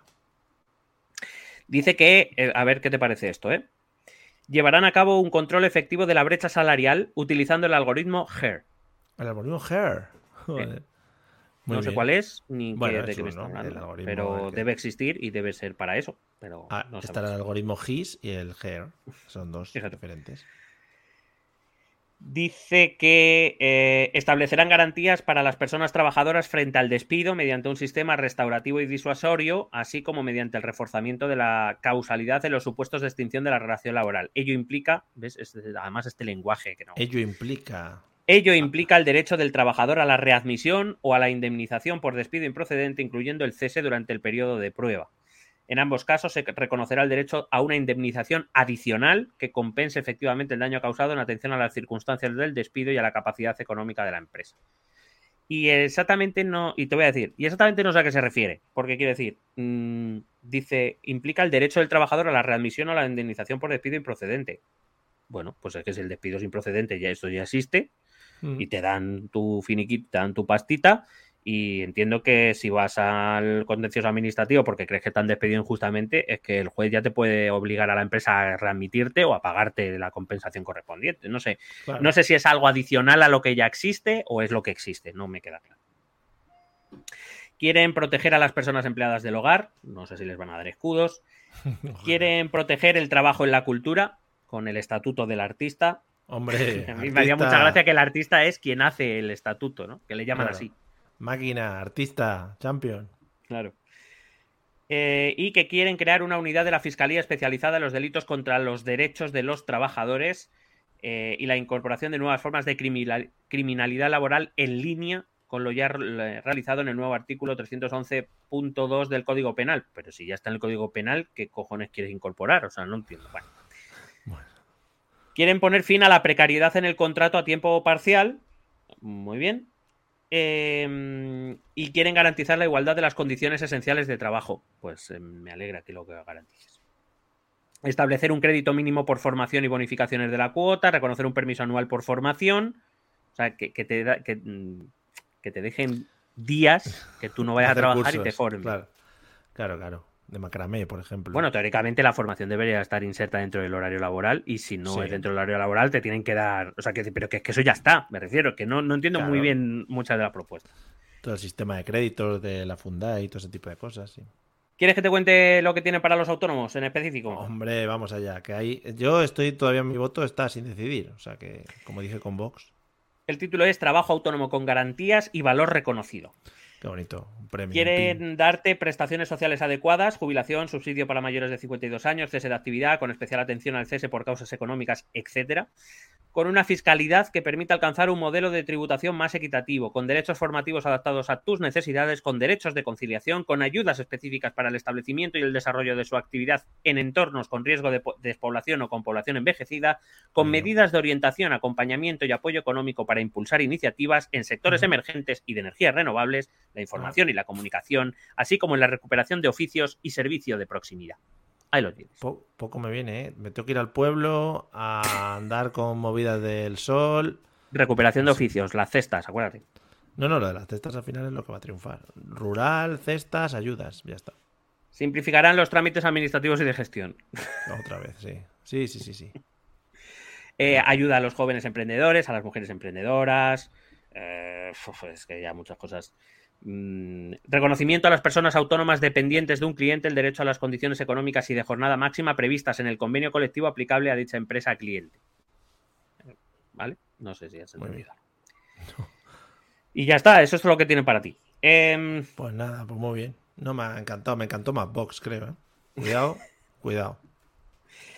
Aplicarán las nuevas tecnologías y algoritmos transparentes a la detección de empresas en riesgo de cierre por crisis económica o falta de relevo generacional y ponerlas al servicio de las personas trabajadoras que deseen continuar con la actividad empresarial como dueños de la empresa. Primero, esto ya existe, o sea, quiero decir, las sociedades laborales eh, son mm, sociedades anónimas laborales o sociedades limitadas laborales son cuando una empresa se quiere quitar el dueño de ella, la compran los trabajadores para seguir con ella. Esto ya existe. Pero no con algoritmos, no con algoritmos. bueno, es que yo creo que son dos cosas que las han puesto aquí por... ah, vale, vale. Y volvemos a esto, creo que fue el PSOE también, dijo que utilizar los algoritmos para detectar el riesgo de cierre en empresas, porque sí se conoce, pero, pero, pero digo yo que las empresas ya saben cuando van como el culo, vamos, y Hacienda probablemente la lo sepa. La gente confía mucho en los algoritmos, en el Data, en el Machine Learning y no sabe muy bien lo que es, sí, pero... Dice que incorporará la formación en economía social y cooperativa en todos los niveles educativos. Ya echaba yo de menos que nos metieran en los colegios cosas nuevas. También te digo que la formación en estas cosas ya está dentro del currículum de las asignaturas de economía, pero bueno, debe ser que no se acuerdan.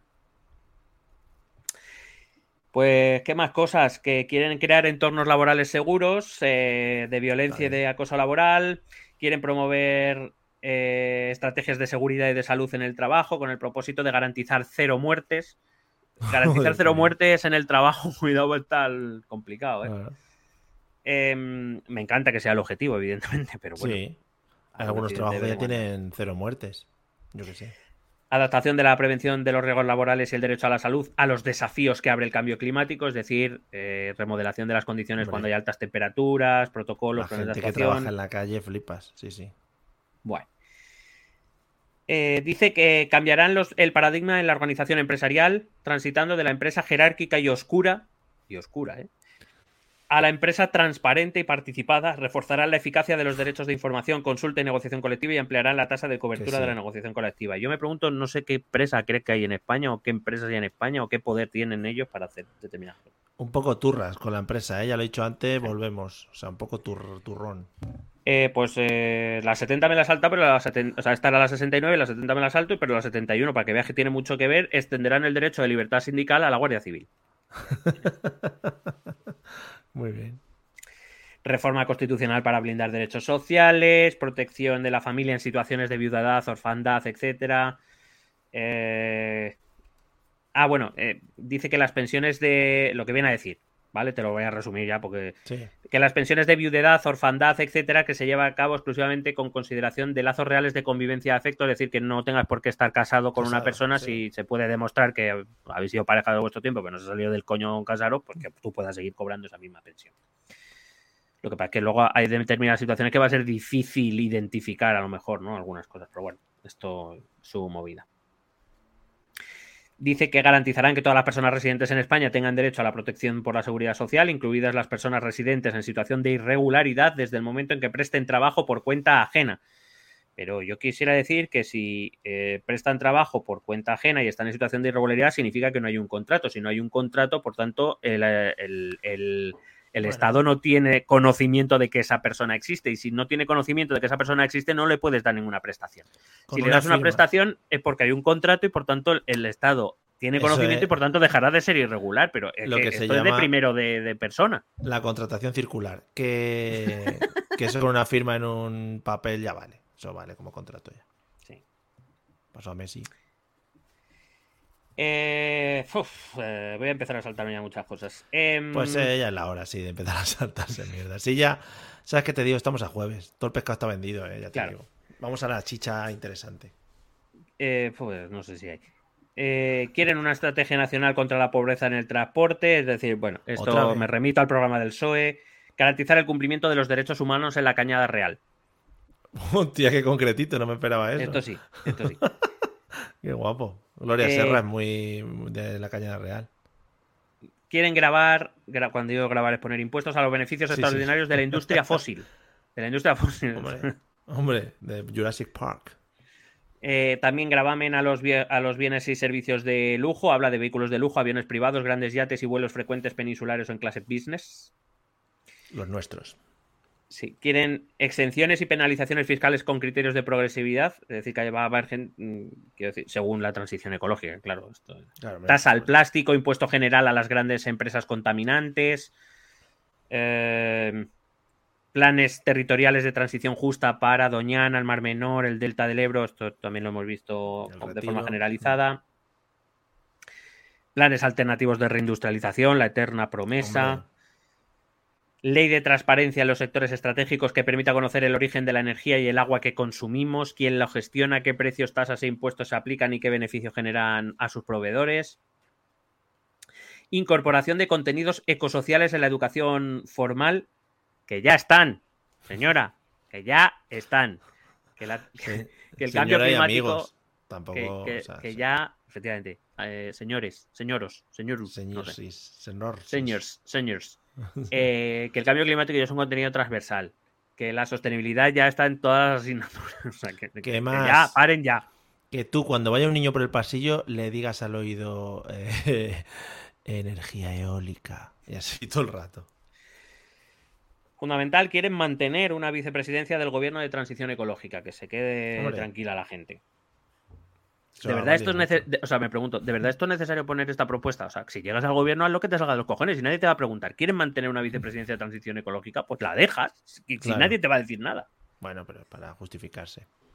Bueno, quieren incrementar, quieren incrementar la ambición de la ley de cambio climático y transición energética de tal manera que en 2030 hayamos reducido el 55% de las emisiones un poco justos ya. Quieren la electrificación de la demanda total de energía en 2030, perdón, el 50% de electrificación de la demanda total de energía en 2030. Vamos ya también un poco pillados. 55% de mejora de la eficiencia en el uso final de la energía, 90% de energía renovable en la generación de electricidad en 2030 y las emisiones netas nulas en 2040. ¿Tú crees que... 10 años antes de lo que pide la Unión Europea. ¿Tú crees que, como sabes que saben que no van a salir como primera fuerza política, han tirado para arriba los números? Le han dicho, Yolanda, mira, vamos a poner 30% aquí, pon 50. Oye, aquí vamos a poner 70, pon 90, niño, tira para arriba. Me estás diciendo que a lo mejor su estrategia es que si acaban gobernando con el PSOE, que, es la única manera en que van a poder gobernar, y como no se ve llegar a esa cifra, van a decir, nosotros éramos más ambiciosos, pero el PSOE ha frenado el tema. Efectivamente, efectivamente. Vaya. Bueno, acceso al vehículo eléctrico simplificando las ayudas a la compra, racionalización del transporte aéreo.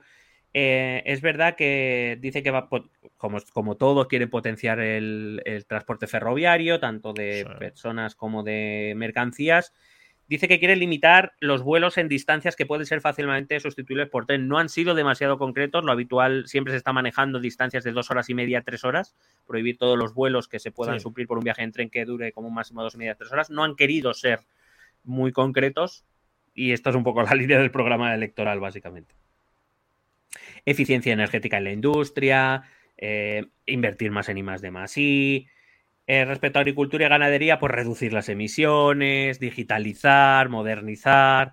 Eh, siento que a lo mejor los votantes de Sumar están diciendo, joder, qué cabrón el haber llegado mucho tiempo a, a los otros tres programas y esto ya lo está pasando por encima. Pero es que decir cuatro veces lo mismo cansa un poco. Claro, es que yo ya he oído varias cosas repetidas tres veces. Efectivamente. Quieren reforzar nuestro sistema sanitario y los protocolos de actuación para adaptarlos a la prevención de las olas de calor, eh, que es importante, pero cuidado que la siguiente. No, has aplaudido demasiado temprano. Ah, has dado tres palmadas. Has dado tres palmadas. Esta se va a llevar más. Yo creo que la siguiente va a merecer alguna más, ¿eh? Vale. Poner nombres a las olas de calor para concienciar a la ciudadanía, tal y como se hace con los huracanes y otros fenómenos meteorológicos extremos como las borrascas. O sea, no puede ser que eso lo pongan en el programa.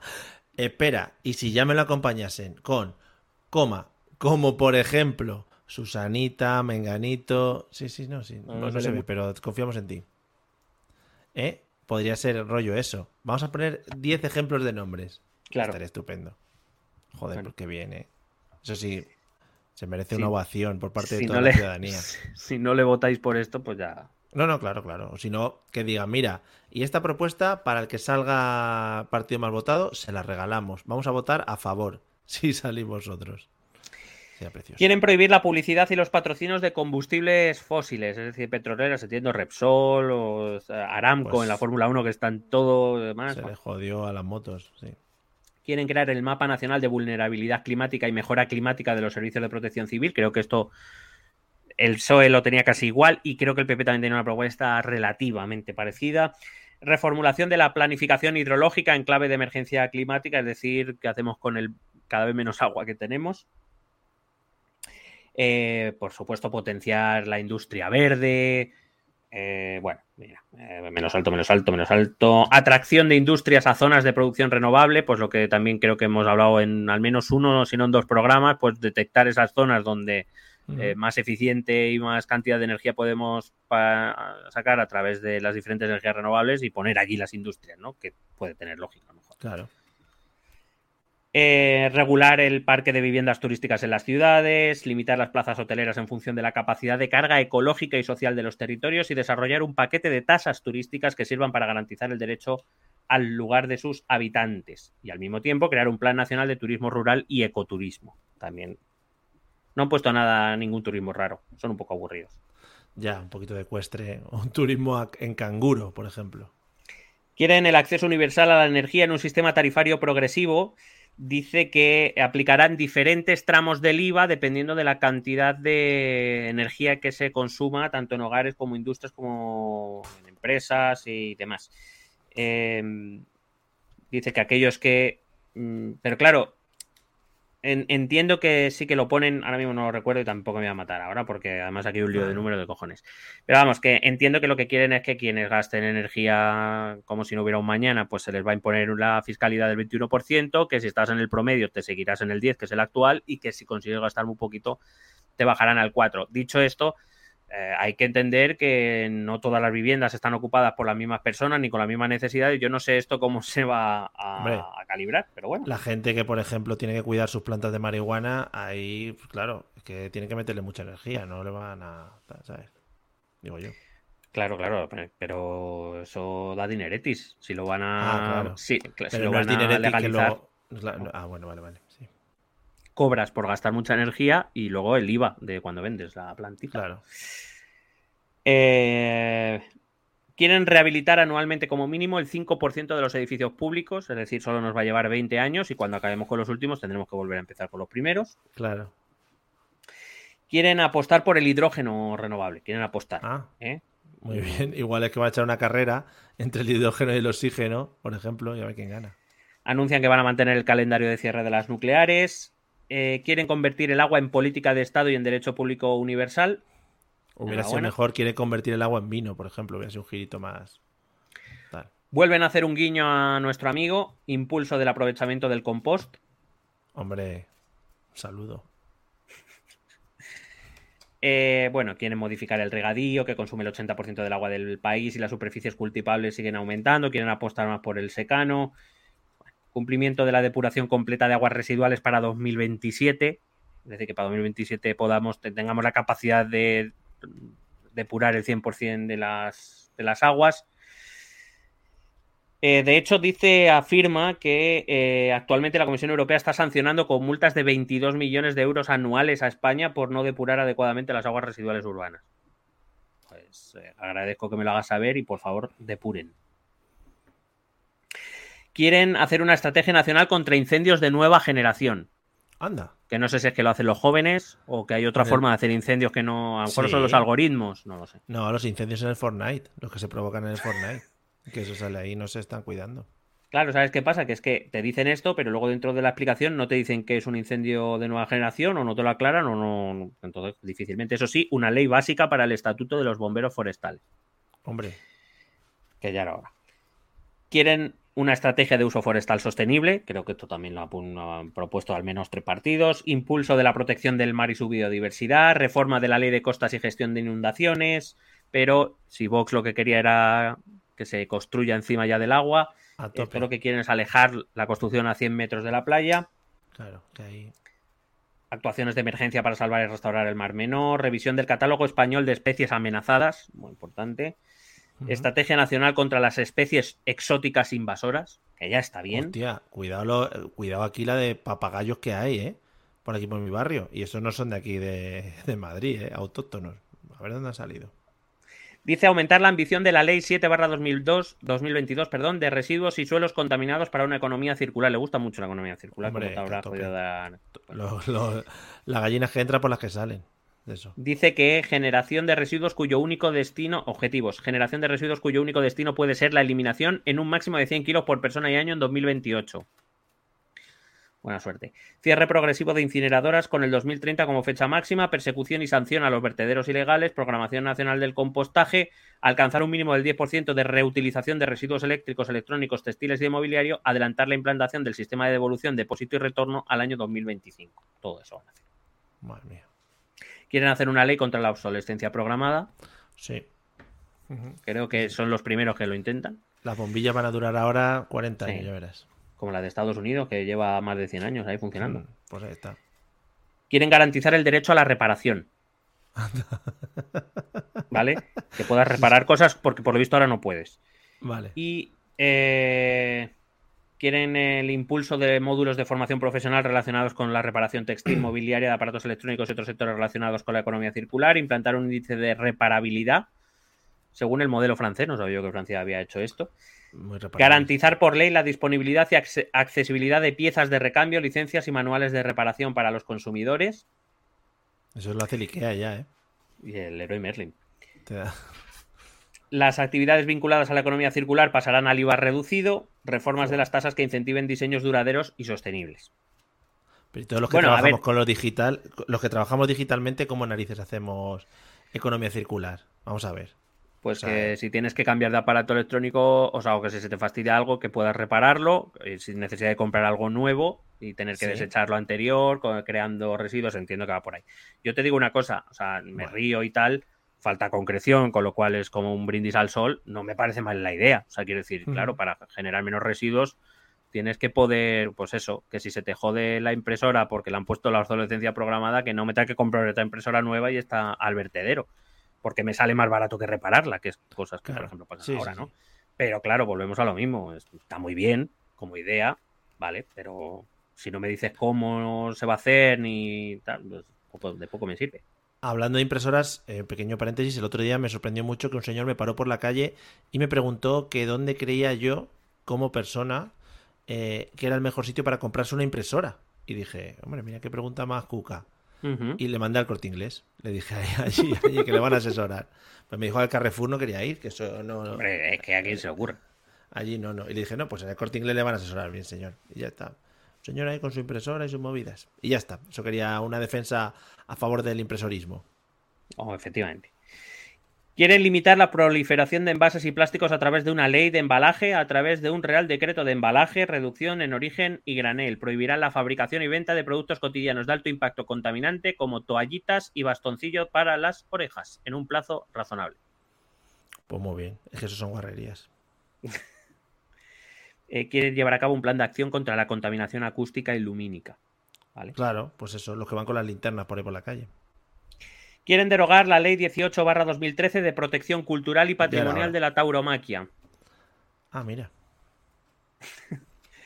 Quieren el reconocimiento de las clínicas veterinarias como centros sanitarios y reducción del IVA de los servicios veterinarios al 10%.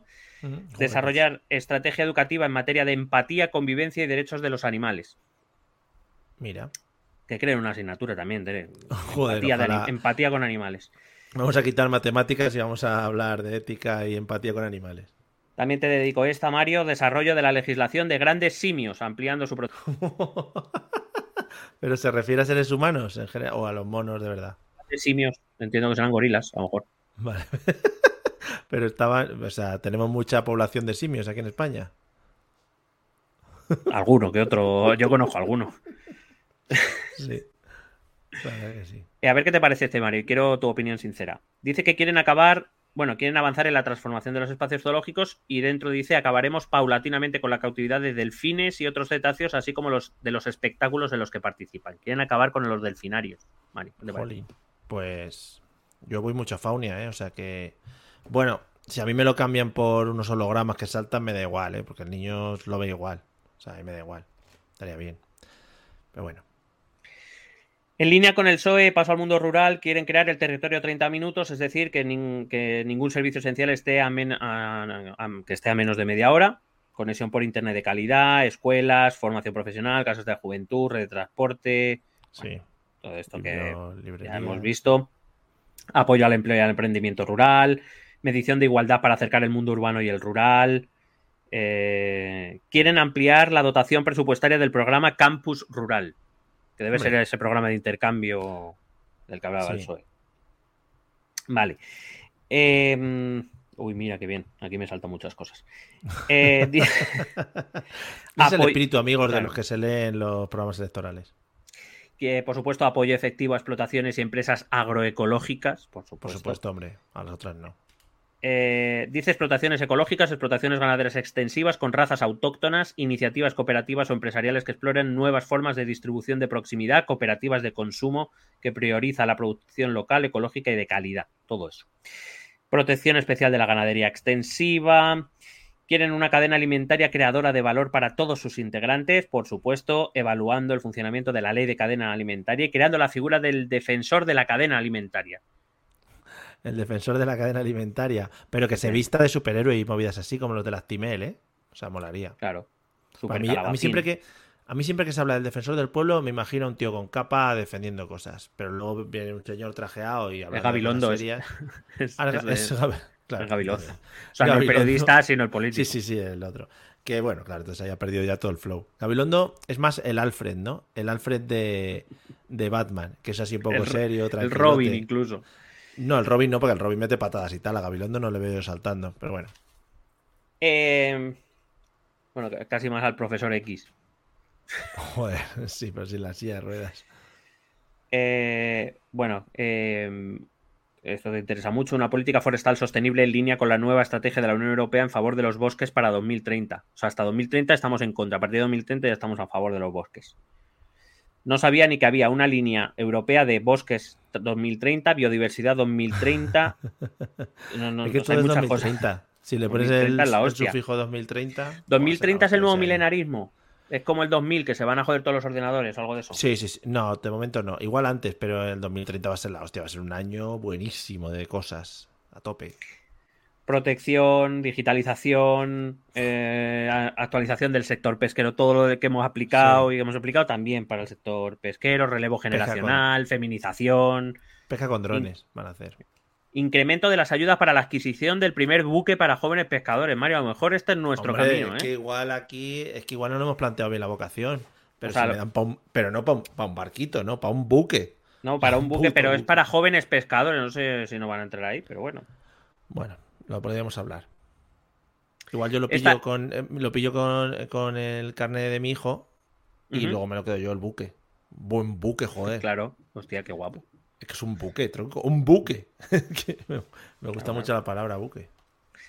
Esta te la leo también, porque son esas cositas que de repente se vuelven como hiper mega concretas. Que se queda. Eh, y que bueno, que viene alguna cosa en latín y que te va a hacer gracia. Oh, joder, qué bien. Plan de ayuda y búsqueda de alternativas al sector pesquero afectado por especies invasoras como por ejemplo el alga Rugulopteryx ocumurae. Esta alga invasora se ha, se ha, convertido en el mayor peligro para la pesca litoral del estrecho de Gibraltar y mar de Alborán, teniendo un área de expansión potencial a todo el Mediterráneo. Joder, es que son, eh, son esas, esas propuestas que parece que solo ha pasado a una persona, ¿no? Pero que lo meten ahí, le ha pasado a un barco un día, tal. Y bueno, pues el alga Rubik Lukis esa, pues está dando mucho por saco. Sabido por todos. Dice que van a fomentar la compra pública de productos frescos de la pesca artesanal en instituciones públicas como mm. hospitales, residencias, colegios, etcétera, mediante su inclusión en los pliegos de contratación. La pesca artesanal es que sea bonito, ¿no? Según pescas, que lo hagas dando una voltereta. Que sea caña, que sea caña. Caña. Bueno, entiendo que no sean métodos de arrastre y de esto de, de bueno, me llevo me llevo, todos los, peces, los calamares, las botas, las navajas, todo lo que haya por ahí. Al trinque se llama. Dice que quieren fomentar una red alternativa pública de distribución de alimentos. Eh, se fomentará económicamente la articulación de una red alternativa de distribución de alimentos basada en criterios sociales y agroecológicos con precios justos para los productores y las productoras y consumidores y consumidoras y atendiendo a criterios de accesibilidad territorial. Y mi pregunta es, ¿esto significa o quiere decir que vamos a abrir una cadena de super mercados públicos. Sí. Que es verdad que juraría, es verdad que juraría que alguna vez he oído algo parecido, pero no sé si es exactamente esto, porque claro, como utilizan este lenguaje. Pero y con productos también del Estado, ¿no? Supongo. Productos ahí todo. Bueno, no, entiendo que será como un Mercadona que le comprará proveedores, pero con unos determinados criterios. Entiendo, ¿eh? que venderá solo ecológico y esto, entiendo, ¿eh? ¿Qué es eso? Que Sumar es un buen nombre de supermercado. Sumar. Sí. Voy, voy a comprar el Sumar.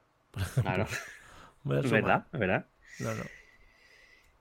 Eh, por supuesto, fomentar la educación nutricional para todas eh, las personas con objetos de incidir positivamente en la reducción de enfermedades, el ahorro de recursos sanitarios y el mayor bienestar de la población.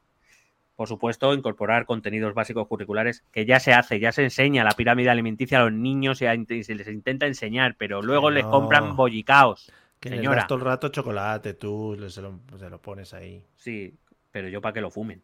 Claro. Eh, y luego, además de poner una asignatura, quieren programas específicos de alimentación y nutrición relacionadas con la salud y el bienestar para la formación del personal docente. Es decir, que yo me voy a tener que formar en eso. Entonces es la hostia. Y que vas a tener que ir siempre comiendo lo que te diga la presidenta. hombre, yo lo que me, yo le como a la presidenta lo que quiera. Dice que quiere incluir dietistas nutricionistas en los sistemas públicos de salud y formación en alimentación de los profesionales de la salud también. A formarse todo el mundo, que coméis muchos donuts. Claro, coño. Eh, rehabilitación y mejora de barrios. Eh, garantizar el derecho a movilidad sostenible, accesibilidad universal del espacio público. Es decir, para mayores, niños, personas con movilidad reducida, otros colectivos que necesitan ayuda. Los canguros de antes. Recuperación y derecho a uso en la España vaciada. Cuidado a este tema. Eh, es decir, proyectos de rehabilitación, esto que también han propuesto, creo que PSOE seguro y PP yo creo que también iba por ahí, eh, fomento de la pues rehabilitación de viviendas en la España vaciada para quien las compre. Sí. Vamos, para que se vaya la gente a vivir a, los camposes. Uy, qué bien, también me saltan muchas cosas aquí. Dice que invertirán sostenidamente durante 10 años el 1% del PIB en construcción, compra, movilización y rehabilitación de vivienda para generar un verdadero parque de alquiler protegido, social, sostenible y asequible a más de 2 millones de viviendas protegidas en los siguientes 10 años. Mucho se lo fía, también te digo. Sí, sí. Como bueno, para los próximos 20 años voy a prometer esto. Claro. Dice que prohibirán de forma expresa la venta de patrimonio público de suelo y vivienda de, las administraciones, eh, salvo su transmisión gratuita a entidades públicas para su transformación en parque público o en proyección público-privado de alquiler. Cuando digo dice parque público, entiendo que no son los columpios, ¿eh? entiendo que es un parque público de vivienda, pero un poco eh, ah, bueno, esto, esto me ha encantado por, por mi... Fantástico. Dice, en las áreas de mercado tensionado estudiaremos si conviene condicionar las autorizaciones administrativas de compraventa de vivienda a que el comprador resida en la misma, la destine a alquiler habitual de larga duración o a un alquiler protegido. Adicionalmente se estudiarán medidas anti-flipping. Anti-flipping, qué guapo. Anti-flipping para transacciones corporativas. Y claro, yo he ido a ver qué coño es el flipping. el del hormiguero, el que estaba antes. Claro. Pues no, el flipping es lo que hacen los gemelos de Divinity, es decir, compran una casa a precio que está hecha una mierda, ah, la reforman y la venden y, ganan pasta. La venden ¿Y eso rápidamente. y eso no se, no se puede hacer. O sea, revalorizas el precio, ¿no? Se estudiarán medidas anti-flipping. Pero está feo eso. Pues para ellos sí. ¿Yo qué quieres que te diga? Es un negocio, hombre. Le va a quitar el trabajo a los gemelos. Eh, modificación de la ley de vivienda para incluir alquiler social obligatorio para grandes tenedores, dación en pago, vivienda alternativa frente a los desahucios, bueno, cosas que ya sabemos. Ah, todo de las hipotecas ya lo hemos leído, es que también luego repiten 20 veces lo mismo. Ya. Eh, eh, em, mejorarán el acceso y la calidad de la vivienda en zonas de proceso de despoblación, bueno, por lo que te he dicho antes. Pues lo mismo. Implementación de la Estrategia Nacional para la Erradicación del Sinogarismo. Si es que yo creo que han hecho el programa juntos, Pedro y, sí, Yolanda. ¿eh? Basado en el modelo Housing First. También creo que además utilizan el mismo término. Sí, lo mismo, Housing First. Crearán un banco público que contrarreste el oligopolio bancario y se pueda rebajar el coste de las hipotecas. Efectivamente, claro, que al final lo están haciendo total, Si, si Caja Madrid del Estado ya. Bueno, Bankia. En suelo urbano se garantizará un 30% para reserva de vivienda protegida cuando se construya. Bueno, mm, muchas cosas. Billete único, pago progresivo y digitalización para el transporte. Es decir, que el billete que pagues por transporte dependa de tu ingreso y no que sea una tarifa fija para todo el mundo. Ah, qué bien. Eh, y por supuesto digitalizarán, porque siempre hay que digitalizar algo, los medios de pago, que quiero decir, ya están, ¿no? Pero, quiero decir... Claro, yo no yo tengo cero dinero cash ahora mismo. Y yo, yo creo que tengo, vamos, 20 eurillos que tengo por ahí, pero vamos. Luego tengo que echar dinero para sacar los carros de la compra y no tengo un euro. Y digo, ¿cómo lo saco? Una movida. Eh, bueno, quieren proteger al sector del taxi como servicio público esencial, estableciendo limitaciones a las VTC a fin de evitar la competencia desleal y garantizar las mejores condiciones de trabajo. Muy bonito. voy a seguir acelerando. Quieren un auténtico ingreso mínimo garantizado, es decir, el ingreso mínimo vital. O sea, quieren. Me, me, encanta porque estas propuestas es como, pero ¿y estos cuántos años entonces qué has hecho? O sea, has aprobado el ingreso mínimo vital, pero ahora lo quieres garantizar porque hasta ahora significa que garantizado no estaba, ¿no? Hmm. En general. Eh, más cositas. Una ley de cuidados y de sostenibilidad de la vida. en general. Hombre, por fin, por fin, porque yo estaba temiendo ya. Pero que también tampoco entiendo. Dice, pondremos en marcha una ley que recoja el derecho universal al cuidado. No sabía yo que, que no tenía yo derecho al cuidado. Eh, que dignifique los trabajos de cuidado, reconozca y revalorice las tareas de cuidado que asumen mayoritariamente las mujeres y apueste por un sistema público universal de cuidados, mucho cuidado, que refuerce y diversifique la oferta de servicios de forma que los cuidados puedan prestarse mayoritariamente de forma directa por parte de las entidades públicas. una de pues esas frases le han dicho, a ver, a, que no te atreves a meter 10 veces la palabra cuidado en una frase. Pero quiero decir, si quieres impulsar un mayor sistema, vamos a decir, de cuidado público, pues invierte y lo haces. O sea, pero es que, un pacto por la salud en España, que ya era hora, que ya era hora que haya un pacto por la salud en España. Incremento de la inversión sanitaria pública, tampoco dicen cuánto, más y mejores servicios de salud sin listas de espera. Ah, joder, qué bien. Pues Nuevas prestaciones como salud bucodental, que esto lo han dicho todos. La nutrición, la salud óptica, que esto lo han dicho todos, la audioprótesis, la psicoterapia, la terapia ocupacional y la fisioterapia. O sea, muchas pues cosas. a mí me vendría bien un masajito en la espalda. Ya te digo. Eh, mejora de las condiciones laborales de los sanitarios, atención primaria fortalecida, más inversión en atención primaria, plan de choque de salud mental, con especial cuidado por los eh, suicidios. Eh, medidas específicas para prevenir y atajar prácticas y problemas asociados como malos tratos, abuso sexual, acoso escolar, ciberacoso, sextorsión, suicidio, sí, sí. suicidio, discriminación sexual, identidad de género, xenofobia, consumo de alcohol, adicciones a sustancias tóxicas, tecnológicas y apuestas así como otras conductas de riesgo. Vamos, lo que todo el mundo dice que va a hacer. Chemsex, ¿no tenemos aquí Chemsex un poquito? Aquí no ha aparecido el Chemsex. Bueno, creo que aparece, pero en otro lado. Se creará una empresa farmacéutica pública que investigue, fabrique y comercialice medicamentos, terapias esenciales y vacunas guiándose por principios de interés público, que es más o menos lo que venía a decir Vox, si te acuerdas. Sin interés, o sea, sin que prime el interés comercial, pues hay que meter billetes. Plan de salud sexual y reproductiva. Aquí se tratará, se trazará una estrategia eh, estatal de atención y prevención de los problemas de adicción derivados del chemsex. Ahí está, menos mal. Eh, plan de apoyo a la maternidad, medidas socioeconómicas de apoyo durante el embarazo y el, puerperi y el puerperio. Puerperio. Y mejorará los procesos de reproducción asistida. Eh, me encanta porque van a desarrollar la estrategia de atención al parto normal. Hola. al, a la normal no. No, siempre se habla en los partos de que hay muchas acciones que igual son intrusivas o lo que sea, pues supongo que será para vigilar ese tipo de cosas. Sí, sí, claro. Habla de erradicar todas las manifestaciones de violencia obstétrica, mejorando la implementación de los protocolos de actuaciones gestacionales y perinatales. Pues ya está. Lo que debería pero Yo creía, pero yo creía que eso ya había mejorado, ¿no? Estaba mejorando las cosas. Además, tú puedes establecer unas normas para el parto, o sea que, bueno. Regulación íntegra del cannabis y el modelo de asociaciones canábicas basadas en el autoconsumo y sin ánimo de lucro. Se legislará para acabar con el vacío legal existente, despenalizando la producción y el consumo propio y sin ánimo de lucro. Em, para no favorecer a las mafias que se enriquecen con el tráfico ilegal y se fomentará la información sobre los efectos del consumo de drogas para un consumo responsable y libre. Legalizaremos el uso del cannabis con fines medicinales. Así que unas hierbitas para todos. Pues ala, para tu tiplén, que es lo que se han fumado ellos para hacer el, programa este. Vámonos. Prestación universal por hijo e hija de 200 euros al mes. ¿Hasta cuándo? Retroactivo. Si no, van, a, si no van a salir, Mario. Hombre, retroactivo, eh, joder, retroactivo, que se me están jodiendo. Para hijo, por cada hijo e hija menores de 18 años. Al mes, 200. Bueno, mira, aquí ya hasta luego. ¿Tú crees que se les ha ido la pinza, no? Es que de verdad, es que de verdad. Educación infantil de 0 a 3 años, gratuita, eh, reduciendo ratios de alumnos por aula, flexibilizando horarios de apertura, claro que sí, y diversificando las estructuras de los servicios de educación infantil para ofrecer una solución a las familias monoparentales. Claro siempre. Comedores escolares, escolares gratuitos y saludables. Eh, dice que se comprometen a remunerar y ampliar el permiso parental recientemente creado a 10 semanas hasta los 12 años para equipararlo al que ya existe en otros países de la UE. Permiso de cuidados para enfermedades comunes, esto ya lo he comentado antes. Impulsarán iniciativas como las casas grandes y los parques de invierno. Las casas grandes, qué bonito, los parques de invierno. Eh, son servicios públicos que desarrollan actividades culturales, artísticas y deportivas dirigidas a la infancia. Vamos, lo que toda la vida se han llamado ludotecas o guarderías, vamos. Sí.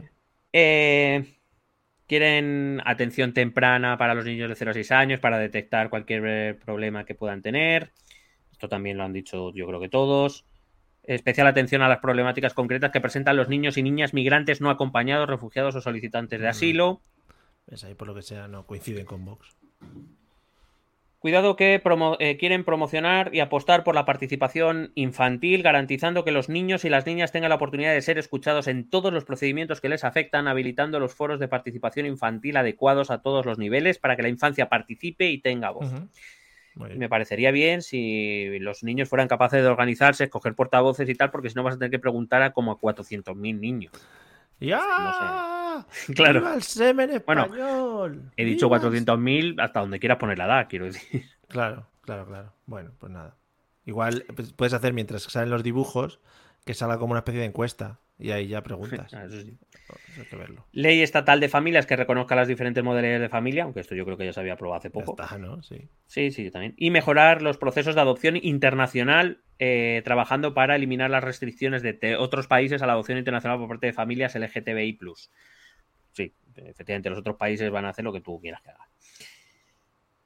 Eh, mejorar el trabajo profesionalizado de los cuidados, mejoras sustanciales en las condiciones laborales, en la remuneración, en el trabajo doméstico, mejorar a las residencias de ancianos, eh, se promoverá la participación activa de las personas mayores en todos los ámbitos de la sociedad sin obstáculos ni barreras, atención sanitaria específica, salud mental y solidaridad contra a favor de la salud mental y contra la salud no deseada, eh, mantener, mantener la la ley de regulación de la eutanasia, además de eh, asegurarse y garantizar los cuidados paliativos para quien lo desee.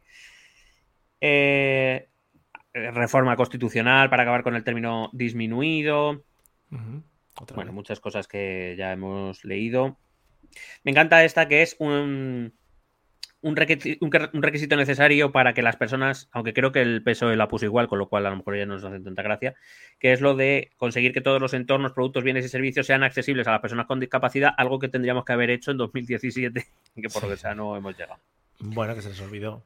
Sí, por lo que es que al final se te juntan cosas y. Es que luego vas dejando en el cajón y te encuentras un papel y dices, hostia, lo de la discapacidad que se me ha olvidado. Bueno, para la juventud, reconocimiento del derecho de sufragio a partir de los 16 años. Es decir, quieren aprobar el voto para a partir de los 16 años. No como hasta los 18, que a partir de los 18 como ahora. Yo te digo una cosa, yo cuando esto se ha planteado, que se ha planteado varias veces así como públicamente, yo lo he preguntado a mis alumnos, que tengo yo las franjas de edad entre 15 y 18, le he preguntado y ellos mismos dicen, no, no, por favor, por favor, mira el que tengo aquí al lado, tú lo estás viendo. Sí, sí, no, te lo vienen a decir así. Quieren hacer un pacto de Estado por la juventud, que también era ahora, ¿no?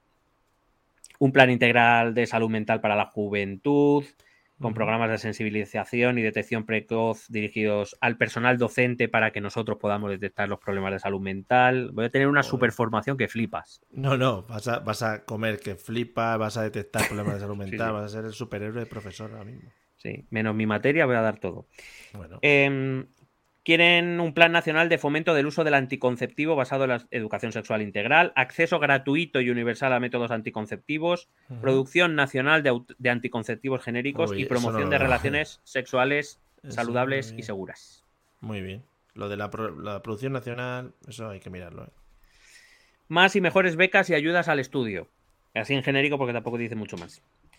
Quieren una ley integral contra, esto ya pasó a las migraciones, una ley integral contra el racismo, reforma y actualización de la ley del reglamento de extranjería. Eh, lo que em, quieren es, entre otras cosas, regularizar a los inmigrantes o a una parte de los inmigrantes que ya hay aquí, que han solicitado eh, la residencia. Eh, dice que esto podría suponer un beneficio, que, la regularización de esta población migrante ahora mismo irregular, eh, dice que le supone al Estado español un coste medio de entre 2.200 y 2.400 euros por inmigrante, mientras que la regularidad podría suponer un beneficio de entre 790 y 950 millones de euros por año para las arcas públicas. No sé en qué se basan, no me pregunte de dónde sacan esto, porque no tengo ni puta idea. En, las, esa, en el Misco. En la empresa esta Misco que le está dando a todos, bueno, estadísticas. Se la sacan del tello. Sobre todo a em, fijo. Sí. Dice que se prestará especial atención a la problemática concreta que presentan los niños y las niñas migrantes no acompañados, los refugiados y los solicitantes de asilo. Quieren modificar los procedimientos de determinación de la edad, garantizando la puesta en marcha de métodos no invasivos y respetuosos con la integridad y derechos de la infancia promover la participación de políticas de los migrantes en los diferentes procesos electorales. Hay que recordar que ahora mismo la ley electoral establece que para elecciones locales ya pueden participar los residentes, aunque sean extranjeros, pueden participar, no así ni en las autonómicas. Creo que las autonómicas no, en las nacionales seguro que no. Quieren garantizar el acceso universal al Sistema Nacional de Salud de todos los migrantes, eh, solicitantes de asilo, de refugio, ascendientes de personas migrantes llegados a España en proceso de reagrupación familiar, apátridas, migrantes en situación administrativa irregular, bueno, para todo el mundo, básicamente. Vale. Y quieren cerrar los CIES, los Centros de Internamiento para Extranjeros, en todo el territorio nacional. Sigo avanzando lo más rápido que puedo. Quieren reducir la brecha salarial de género y combatir la violencia y el acoso laboral. Esto ya hemos visto. Reducir la brecha de género en las pensiones. Para eso quieren, bueno, yo creo que más o menos iba por ahí un poco también, incluso el PP también iba un poco por aquí, aumentar pues las, más bajitas que normalmente son las que cobran las mujeres, por ejemplo, la, pensión de viudedad, hay que recordar que la está cobrando una generación donde lo habitual o la, casi la norma era que la mujer se quedara en casa. No trabajaba, claro. Claro, y que por tanto no tiene una pensión propia, sino que es la mitad de la que cobraba el marido, con lo cual, claro, evidentemente está en una situación de desventaja. Eh, quieren hacer un plan de choque contra la precariedad en sectores extremadamente feminizados como los sectores de la limpieza, las camareras de piso, el servicio doméstico, la atención domiciliaria o las aparadoras. Y claro, la broma parece que surgir fácil porque, claro, iba a decir que hay mujeres que hacen de aparadoras, no mm. entiendo. Hasta que he descubierto que aparadoras son las que arreglan zapatos o, transforman zapatos. Fíjate lo que aprende ¿eh? uno. Lo que Educando a la par que aprendiendo todo esto maravilloso. sí, sí, sí, sí. sí dice que eh, estos eh, sectores en torno al 90% o más están ocupados por mujeres. Claro, también hay que tener en cuenta que es parte del origen de la brecha eh, salarial en tanto en cuanto estos trabajos suelen ser con salarios más bajos, con condiciones peores, a tiempo parcial, y efectivamente, pues eso es lo que hace que en líneas generales o en conjunto, digamos, de media, las mujeres cobren menos que los hombres. Además de que, por supuesto, eh, aunque yo creo que eso afortunadamente está cambiando, pero todavía está, hay que recorrer camino de que eh, siguen siendo todavía muchas mujeres las que se reducen los horarios cuando son más, cuando mm, se tiene un hijo, o, las que se quitan directamente del trabajo, se piden excedencias o lo, que fuera, y eso se ve perjudicado en sus ingresos. Em, quieren presencia de personal técnico especialista en igualdad en todos los centros educativos para impartir contenido sobre educación sexoafectiva. De esto, por lo visto, se va a encargar alguien que no soy yo. Te va a tocar, te va a tocar. No, no, pero igual puede ser tú. Es como los que se encargan de ah, indicar cuando hay un incendio, una emergencia. ah, pues vale, los responsables, no, vale, vale. Sí, te van a poner un peto verde. Eh, quieren, esto también, que está muy de moda, eh, incorporar a las niñas a las disciplinas STEM. Sí, esto ya un clásico. se está incorporando ya, ¿no? Entiendo. Sí, sí. Eh, dice que se promoverá el acceso a técnicas de reproducción asistida financiadas por el sector público para mujeres hasta los 45 años de edad, que a mí me parece un poco al límite, pero por cuestión de salud física, no por otra cosa. Sí, sí. Asegurando la no discriminación de mujeres lesbianas o sin pareja. Dice que se aumentarán los programas de prevención y cribado fetal y neonatal, que tampoco tengo muy claro qué es, ampliando la determinación de ADN fetal en sangre materna a nivel prenatal para la detección de alteraciones cromosómicas. Entiendo que para la detección de movidas y problemas tanto en el feto como en la madre, ¿no? En el proceso. Quieren abordar integralmente todas las formas de violencia machista y fortalecimiento. Eh, eh, cuidado que esto está mal redactado. Te voy a leer literalmente lo que pone. Abordaje integral de todas las formas de violencia machista y fortalecimiento de las ya reconocidas. Como que, quiere fortalecer, fortalecer la violencia machista que conoces. Vamos a ver. A ver, por favor. Entiendo que será de la normativa o de lo que sea, ¿sabes? sí. Eh, en línea con el convenio de Estambul. Excepto vos. Joder, el convenio de Estambul, ¿eh? Madre hemos comido eh, convenio que no veas. Pues bueno, pues casualmente no se ponen de acuerdo los tres partidos que quieren seguir el convenio de Estambul, debe ser que está que el turco no lo entienden bien, en general. Quieren crear un protocolo de actuación a seguir en los hospitales para la custodia de la prueba y la puesta en conocimiento del juzgado de aquellos casos de mujeres que hayan podido ser víctimas de la denominada sumisión química. Quieren blindar el pacto de Estado contra la violencia de género. Bueno, pues para blindarlo lo que tienes que hacer es ponerte de acuerdo con los demás. Sí, bueno, algo normal aquí en España. Dice que les preocupa la violencia de género digital. Eh, y que quieren prevenir y perseguir el ciberacecho, el ciberacoso, especialmente en el caso de las menores de edad. Pues vamos un poco tarde con este tema, bastante tarde ya con este tema. Quieren acabar con los sesgos de género en los algoritmos, no me canso de leer esto. Eso es precioso, no sé cómo lo van a hacer. Eh, por supuesto, las mujeres romaníes, que en otros programas aparecen como gitanas, tienen su apartado, ya sabemos, integrar, igualdad, formación. Y con las mujeres rurales lo mismo.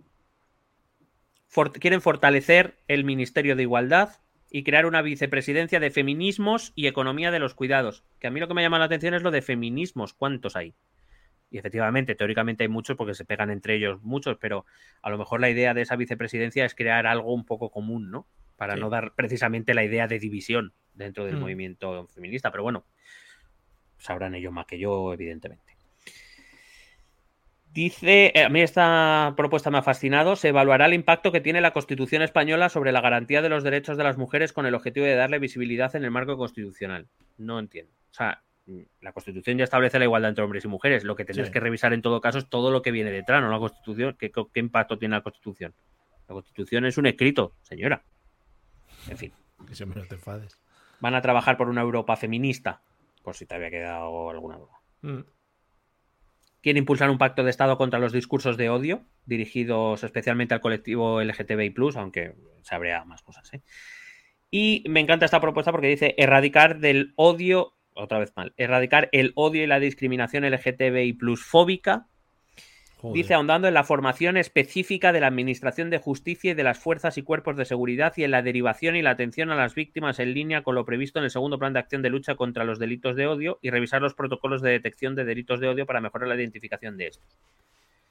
Está bien porque lo que haces es intentar formar de alguna manera a algunos colectivos determinados, muy determinados, pero que no son ni de cerca eh, la mayoría de la sociedad y luego quiere revisar los, revisar los protocolos de detección.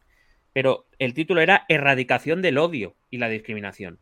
¿Y cómo se acaba con el odio, Mario? ¿Cómo se acaba con el odio? Pues siendo buenas personas, poniéndole muchos dibujos de los Teletubbies, hablándole de cosas bonitas todo el rato, no sé, no sé.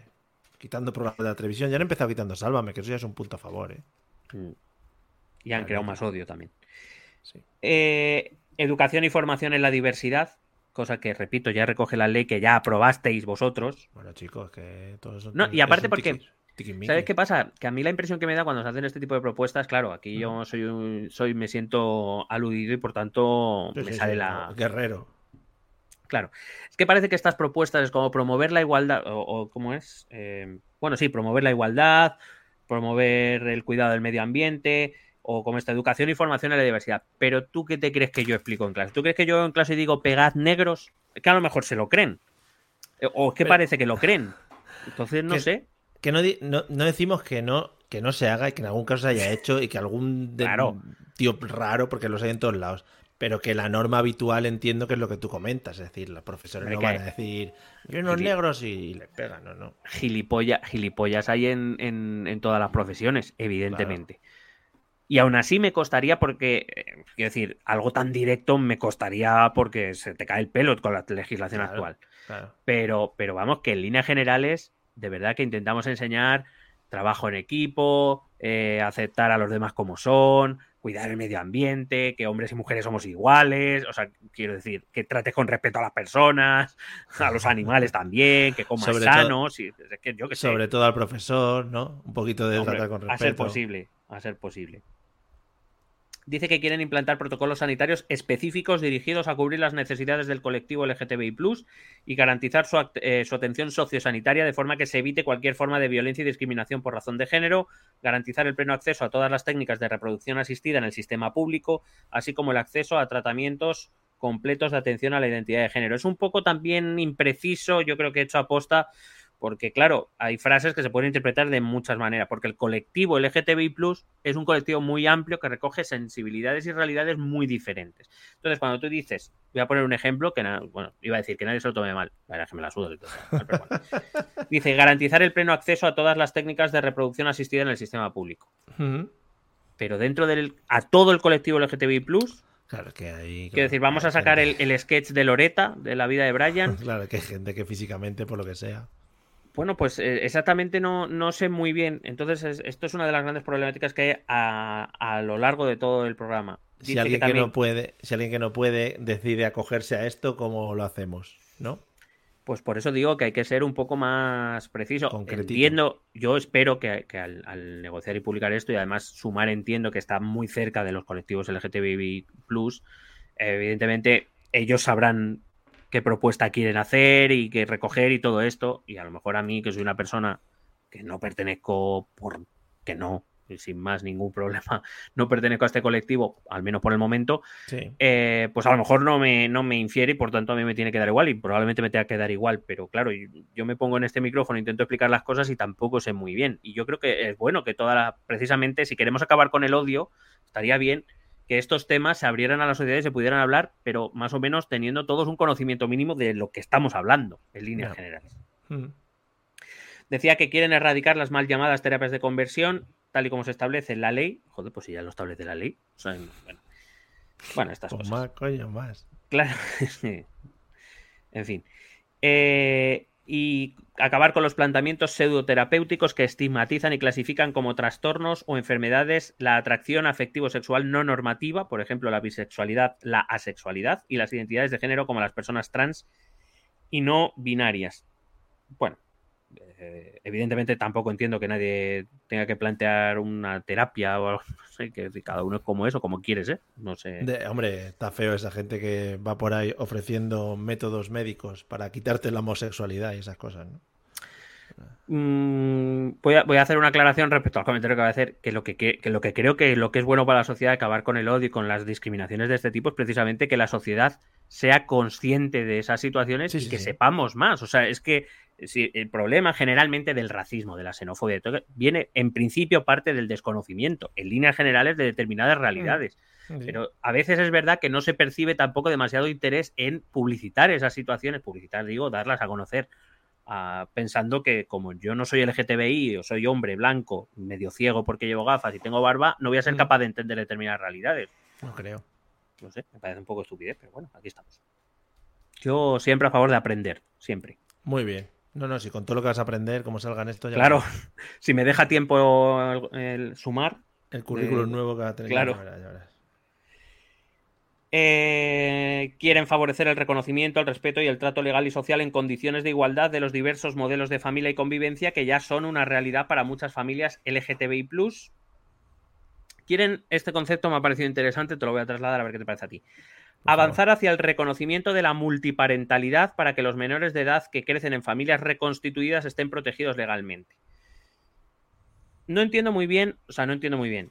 La propuesta creo entenderla, pero al estar inserta dentro de bloque LGTBI, pero yo entiendo esto que, por ejemplo, mm, una pareja se separa con un hijo y una de los dos o los dos tienen nuevas parejas y esos hijos Quiero decir, yo creo que conocemos casos todos. Se quedan en el limbo, ¿no? no, no, pero por ejemplo, por, ejemplo la, nueva pareja del padre o de la madre eh, a veces ejercen de padres y madres, aunque no lo sean biológicamente, y está bien que se les pueda reconocer que, oye, en, determinados casos, por ejemplo, si tienen que ir al hospital y están con esa persona, que esa persona pueda tomar decisiones. Me parece, me parece coherente. Pero claro, al integrarlo en el bloque del LGTBI, pues.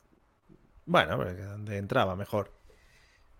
Vamos, de hecho, me, parecería bien y también, evidentemente, para, para esas familias LGTBI, por, por supuesto, o sea, no, me estoy refiriendo a eso, pero que, claro, no sé exactamente si se está refiriendo exclusivamente a este colectivo o es ampliable a todas las familias que tienen estas problemáticas y que cada vez son más comunes. Eh, yo lo veo en el colegio, cada vez son más comunes porque hay más divorcios, hay más separaciones, las relaciones cada vez son más difíciles, etcétera. Se reconstruyen, sí, es verdad. Medidas para prevenir y atajar de manera efectiva la violencia intragénero, aquella que se produce en el seno de parejas del mismo género. que es verdad que es algo que de lo que no se habla en general. Bueno, eh, voy a intentar saltarme todavía más. Eh, mira, pues otra igual. Fomentar la formación democrática en las diferentes etapas educativas. Pero ¿qué crees que digo? ¿Organizados y dado un golpe de Estado? ¿De verdad? En fin. Dice, campañas comunicativas sobre los valores de la democracia y su importancia. No, sí, bueno. No voy a entrar más ya. Aquí. Me desgasta mucho.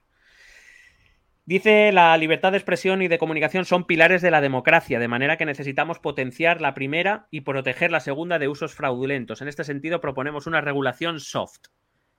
Hombre, qué bonito. ¿Eh? Meter una decir, en inglés. Claro, sí. Es decir, promover un debate público que culmine en códigos de buenas prácticas y compromisos de las partes. Es decir, hasta la mierda los debates públicos. ¿Para qué estoy yo votando a gente? ¿Para ir ahí a debatir cosas? No, eh, no, muchas cosas tengo No, hombre, lo que viene a decir es mm, libertad de expresión, pero sin fake news. Es lo que vienen a decir. Bueno, no sé yo, ¿eh? Bueno, eso es lo que dice. Mejorar las medidas anticorrupción. Em, dice eh, en la administración pública favorecer el teletrabajo o el trabajo a distancia en los puestos de la administración que sean compatibles junto con los medios técnicos necesarios para su desarrollo. Em, transición digital, por supuesto, la administración pública también. Sí, el Internet Explorer ya, ya no se usa. Eh, quieren impulsar programas de alfabetización digital. Yo creo que esto es como muy de 2010, ¿no? de alfabetización de las personas que están ahí atendiendo, porque hay algunos que no saben escribir y tal. Claro, eso no. Bueno, más así salseretas. España es una realidad plurinacional, un país de países en el que todas las naciones y comunidades políticas deben desarrollarse en un marco jurídico igualitario y solidario. Quieren alcanzar un nuevo pacto territorial reconociendo y poniendo en valor la diversidad de España.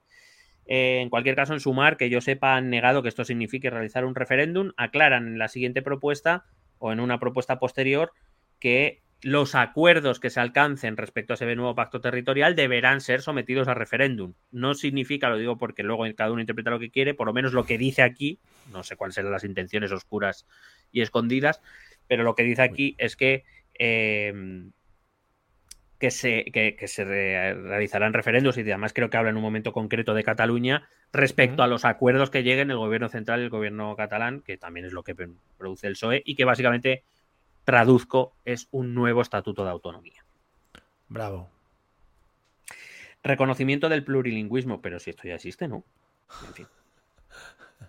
Pero sí que dice. Justificar cosas, justificar cosas. Esto que ya existe, pues bien. Claro. Claro, es, una cosa más que hay que poner. La pluralidad lingüística no se debe limitar a las comunidades autónomas con lengua propia, sino que su promoción y uso debe extenderse al conjunto de España y sus instituciones, de lo que tú y yo hemos hablado aquí, no muy concreto, pero bueno, creo que va por la línea que además hablábamos eh, cuando el programa de Vox, creo que hablamos de este tema. Dice, impulso de una mesa de diálogo entre el gobierno del Estado y la Generalitat de Cataluña, pero no había ya una mesa de diálogo.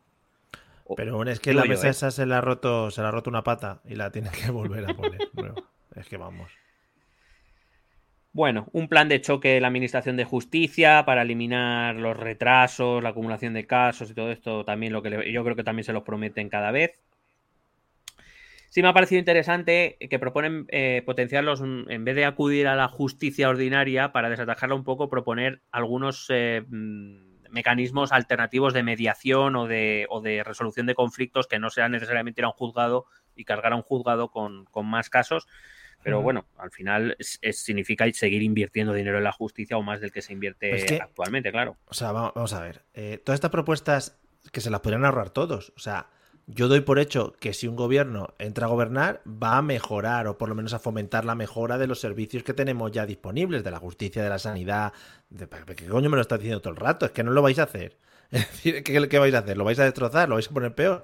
No me lo digas, hombre. Vale. Al hilo de esto, pues igual, refuerzo de la justicia gratuita y el turno de oficio como servicios públicos esenciales. Partido Popular, PSOE y Sumar llevan esto, pues veremos si lo hacen o no, y suele ser que no. Dice que propondrán un nuevo modelo de acceso, formación, especialización y promoción de jueces y fiscales. Eh, con la creación de un centro de altos estudios de carácter público. ¿Te acuerdas? Bueno, te lo voy a ahorrar y voy directamente a la explicación. Eh, si te acuerdas, creo que era el PSOE el que decía dar ayudas a los opositores de la carrera judicial para evitar las desigualdades con la gente de familias pudientes, que normalmente eran los que entraban en la carrera judicial y que según el PSOE son todos de derechas. Sí. ¿Vale? Lo que propone Sumar es crear como una especie de centro de alto rendimiento, es decir, que los opositores eh, lo que hagan, la prueba que hagan es para acceder al, centro de alto rendimiento y que una vez allí ya se les forma y se les mete directamente sin necesidad de la oposición. Es una, una, especie de MIR judicial, entiendo. ¿eh? Sí. Y que donde, claro, ¿Eso qué significa? Que al final van a acceder a ese centro de alto rendimiento según la propuesta de Sumar. Luego habría que ver los mecanismos, los que mejores condiciones tengan, de, porque hablan de que priorice la madurez intelectual y cultural, la adquisición de conocimientos jurídicos, la capacidad argumentativa, etcétera. Supuestamente es un centro de alto, una especie de centro de alto rendimiento donde accederán los que más valgan y no los que más dinero se puedan permitir sin, o más tiempo sin trabajar para la posición, etcétera. Eh, hilando un poquito esto, si ponemos al profesor Xavier al centro, al mando de este centro de alto rendimiento, tenemos ahí a los X-Men. Joder, Gabilondo ahí dando. Bueno, sí, estaría espectacular.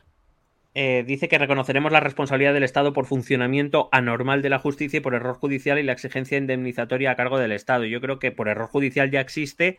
Eh, lo que pasa es que también hay que decirlo que las indemnizaciones, es decir, si a ti te meten en la cárcel y luego se demuestra que tú eres inocente y que ha habido error judicial y no sé qué, la indemnización es una puta mierda en comparación con todo lo que pierdes por ir a la cárcel de manera claro, claro. no te indignes, hombre. Quieren suprimir la justicia militar e integrarla a la jurisdicción ordinaria eh, y derogar el Código Penal Militar. Uf, esto va a ser un poco problemático, ¿eh? ya lo voy diciendo. Dice, renovar el Consejo General del Poder Judicial. Llevamos cinco años para esto. Un saludo. Eh, me salto, me salto, me salto. Eh, dice, promoveremos políticas diferentes frente a las problemáticas de los grupos juveniles. La respuesta no puede ser simplemente más policía, desarrollaremos políticas progresistas como con medidas como formación interdisciplinaria preventiva en las aulas, que reemplace a las charlas policiales. Yo también la voy a dar, creo. Programas de educación contra la violencia de género, profesionalización de la figura de mediación, jóvenes de enlace entre los grupos y otros agentes sociales. Y los chavales se van a meter en esas movidas para que le rajen luego. Bueno, que sí, eh, fabuloso. Lo único es, dice, y medidas de inserción laboral juvenil. Esto es lo que verdaderamente es útil. Si tú quieres sacar a chavales de la delincuencia juvenil, dales un trabajo, dales recursos que puedan generar una vida. Si no, pues van a vender drogas y a pegar gente. Mejor charlas, charlas, muchas charlas. No, la charla, hay que charlarles. Sobre todo, charlas, está charlando poco, se está charlando poco, ¿eh? Sí, no, no, está claro. Eh, dice que convertirán el bienestar del personal de las fuerzas y cuerpos de seguridad del Estado en una prioridad estratégica, mejorando su retribución, la pensión, la jornada laboral, bueno, todo. Son muy de Vox, ¿eh?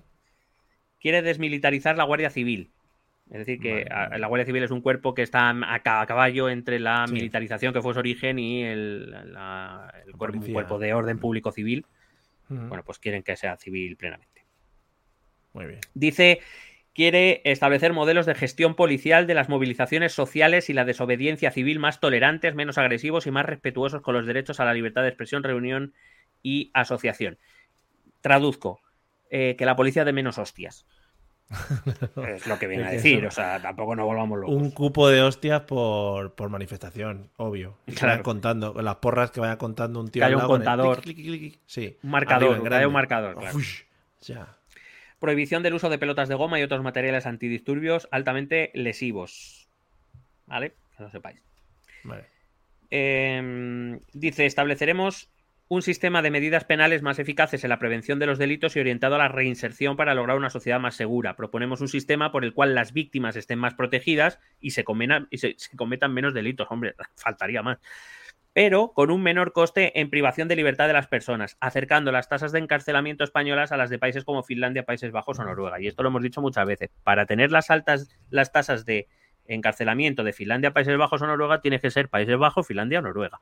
Es decir, trasladar medidas tal cual de un país a otro no funciona porque en la sociedad la cultura no es la misma. Entonces, hasta que no entendamos esto, pues seguiremos proponiendo gilipolleces. Sigo. O sea, está muy bien, me refiero, está muy bien como objetivo, pero a largo plazo. estas cosas no se cambian. Hmm. Bueno, exactamente respecto a la ley de memoria democrática, vayan al programa del PSOE porque es exactamente lo mismo. Dice, eso sí, hay que ampliar el objeto de la comisión para contribuir al esclarecimiento de las violaciones de los derechos humanos durante la guerra civil y la dictadura. Y cuando hablemos de la guerra civil, espero que de todas las víctimas. Espero que estemos pensando en todas. Solo algunas. ha habido algunas que no. Se lo merece. Eh, acabar con la, o sea, mm, completar las exhumaciones, identificaciones de cadáveres y esto, mm, que ya a ver si se hace una puñetera vez, de verdad, sobre todo por las familias. Identificando aquí cadáveres. Mm. Eh, por supuesto, memoria democrática en los niveles educativos. Todo el rato. Resignificación del Valle de Cuelgamuros. Esto también puede ir al programa del PSOE. Esta me ha gustado mucho. Impulsaremos una ley de bebés robados. Y la verdad es que a mí yo hubiera dejado de leer aquí, porque ya eso me parece ya un titular. Pero, para fomentar, para fomentarlo. claro, si lo lees así, sí, no. Pero bueno, que garantice verdad, justicia y reparación para todas las víctimas y familias cuyos bebés fueron robados, eh, especialmente en la posguerra. Ellos hablan de, de 30.960 niños y niñas. Eh, Joder, qué concretito. Que se calcula entre 1944 y 1954 que fueron robados y se entiende que de familias pobres para eh, acabar en familias un poco más cómodamente asentadas. Voy acabando porque ya lo que queda es una mierda. está todo el pescado vendido, sí. Sí. Eh, quieren promover la conformación de una internacional climática. ¿Qué le gusta una buena internacional a, la izquierda y a de la izquierda? Qué bonito, la internacional. Me encanta, me encanta porque incluye en el programa apoyaremos la agenda de Bridgetown. Como si entiendo que la gente que se va a leer este programa sabe perfectamente lo que es la agenda de Bridgetown. Pero ya llegando al final, yo creo que ya se hace una lectura en diagonal, ya la gente es en plan, ¡buah, qué coñazo! Eh, quieren promover la creación de la Organización Mundial del Medio Ambiente, quieren fomentar una completa revisión de la arquitectura internacional de paz y seguridad, incluido el Consejo. O sea, quieren hacer. Espérate, que, que de aquí ya se han venido arribísima. Mundial. Quieren, quieren fomentar una completa revisión de la arquitectura de la ONU. O sea, quieren cambiar la ONU de arriba abajo ya.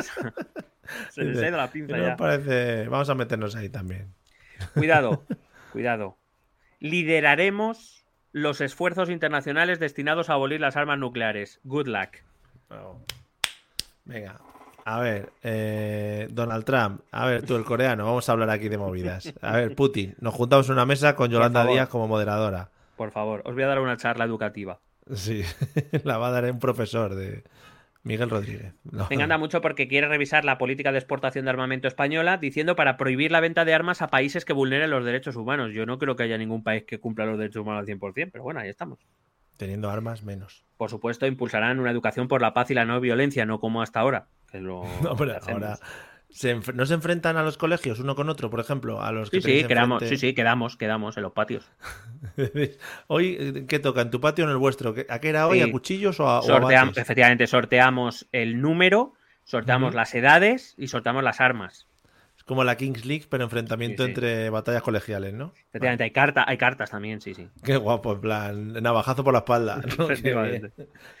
Dice que adoptarán un papel más activo en la mediación y en la resolución pacífica y dialogada de los conflictos del Sáhara Occidental, Palestina, Colombia, es decir, lo mismo que todo. Parece que vamos a resolver los problemas del mundo ahora nosotros. Sí. No, resolvemos lo nuestro, en fin. Colombia, vamos ahí. Dice que son más partidarios de la estrategia integral europea de defensa, eh, pero tampoco dice que se quieran salir de la OTAN. Simplemente que, bueno, que tampoco dependamos tanto de la OTAN, es lo que vienen a decir.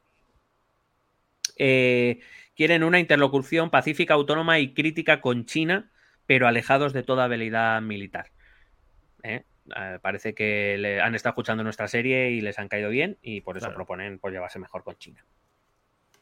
Dice que quieren avanzar hacia unas relaciones horizontales con América Latina, que incluyan la participación de actores no estatales y movimientos sociales indígenas de la región, y quieren reforzar los vínculos con gobiernos progresistas latinoamericanos. Muy democrático todo en general, a los que no son de tu cuerda, que les den por culo. Claro, eso no.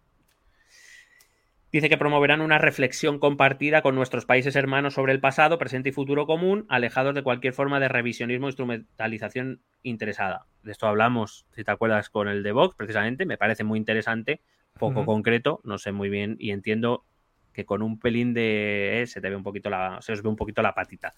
Pero bueno, está bien para empezar. Cuidado que a los países. esto me encanta. A los países em, del norte de África los llama vecindad sur, los llaman. Ahí lo tienes. Vecindad sur. Mm.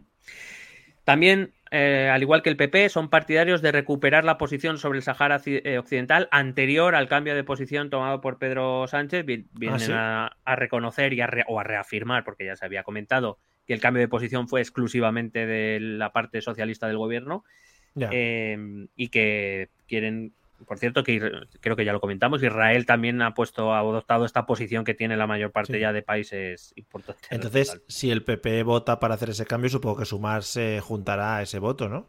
Bueno, a lo mejor no, por lo que sea. Yo qué sé, si van a hacer algo que ellos están proponiendo, no sé. Sí, sí, pero, pero que no. Eh, porque imagina, porque el titular sería sumar vota con el PP y eso no se puede permitir. Aunque también te digo, de otros medios el titular sería PSOE y Vox se juntan para verse al final. claro.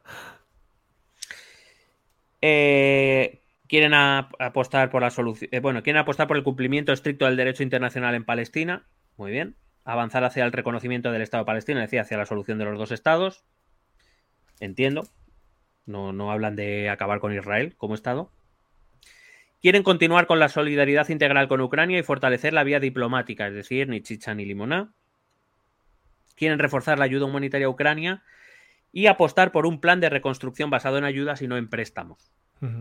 ¿Vale? Para que quede claro. Un pacto verde europeo, una reforma de los tratados para brindar la Europa social, pues, pues, pues bueno, para que se pongan de acuerdo 27. Eh, em, dice una Europa con una política social a escala continental, es decir, lo que es crear una seguridad social europea, para que nos entendamos así de manera rápida. Esto va mucho más allá de lo posible actualmente, o sea, esto no es realista, me parece muy bien como objetivo, pero no hagas esta promesa o esta propuesta porque ahora mismo en esta Unión Europea es imposible tal cosa. Y ellos lo saben o deberían saberlo si quieren gobernar un país como este. Joder, aquí me he dejado de subrayar ya, ¿eh? eh fíjate, llevo seis páginas y no había nada subrayado. Em, pues quieren acabar con las devoluciones en caliente. Muy bien. ¿vale? van a ser frías. claro, le van a soplar. Eh, quieren reforzar la red consular y de extranjería con la ampliación de su plantilla y actualizar los salarios de los que trabajan en, consulados y embajadas. Y esto sí que me ha parecido muy interesante. Es verdad que lo han dejado para el final, o sea que a lo mejor para ellos no es muy importante, pero ahí está crear una circunscripción eh, electoral exterior para ensanchar la democracia española más allá de nuestras fronteras con una representación política proporcional a su número. Es decir, que ahora mismo nuestras circunscripciones electorales son las provincias, es decir, ahora mismo tenemos 50 provincias más las dos ciudades autónomas, eh, cada una con su representación concreta. Bueno, pues ellos hablarían de crear una circunscripción más que sean todos los españoles que viven en el exterior que les correspondiera un número de escaños proporcional al número de españoles que viven fuera. Y a mí personalmente me parece bastante interesante eh, por lo menos como propuesta para ser discutida. No sé, no, soy tan experto como para saber si esto es ideal o no, pero a mí sí me parece que los españoles en el exterior deberían tener determinada voz. Muchos países tienen este tipo de representación en sus parlamentos y me parece interesante. Y luego quedaban las últimas páginas son para educación, universidad, ciencia, cultura, deporte, mm, que básicamente es todo lo que ya hablamos del PSOE y muchas cosas que ya las hemos ido metiendo aquí, así que si quieres vamos acabando. Voy a ver si encuentro así rápidamente alguna... Eh, pues tampoco te calientes. Sí, más centros de formación profesional. Si que al final. Claro. Eh, Habla, por ejemplo, de aumentar el número o tener una red suficiente de centros de titularidad y gestión pública que permita cubrir las todas las necesidades educativas, pero también para esto habría que tener en cuenta el futuro demográfico, es decir, tampoco nos pongamos a construir centros educativos a mansalva porque ahora mismo, por lo menos, cada vez nacen menos niños, entonces no sé yo muy bien si construir y construir y construir. Bueno, en general en España construir, construir y construir nunca ha sido solución para, nada. Eh, formación a lo largo de la vida. Ah, bueno, sí, hablan de educación laica, ellos sí que se expresan claramente una educación laica. Ellos creo que no hacen referencia a la Constitución española, donde efectivamente el término laico no es. La Constitución española es confesional, pero sí que hablan de una educación laica, es decir, que la religión, todas las religiones fuera de la escuela pública. Y bueno, pues eh, propuestas habituales, bajada de ratios, dignificar la profesión docente cuyo papel social es fundamental y mucho más ahora que vamos a tener que explicar. Te la has dejado para la última, ¿eh? Te la has dejado para la última, ¿eh? Dice disminuir los horarios y las tareas burocráticas. Eso no lo voy a ver yo, Mario, ya te lo digo yo. Ahora es que no. No. Eh, bueno.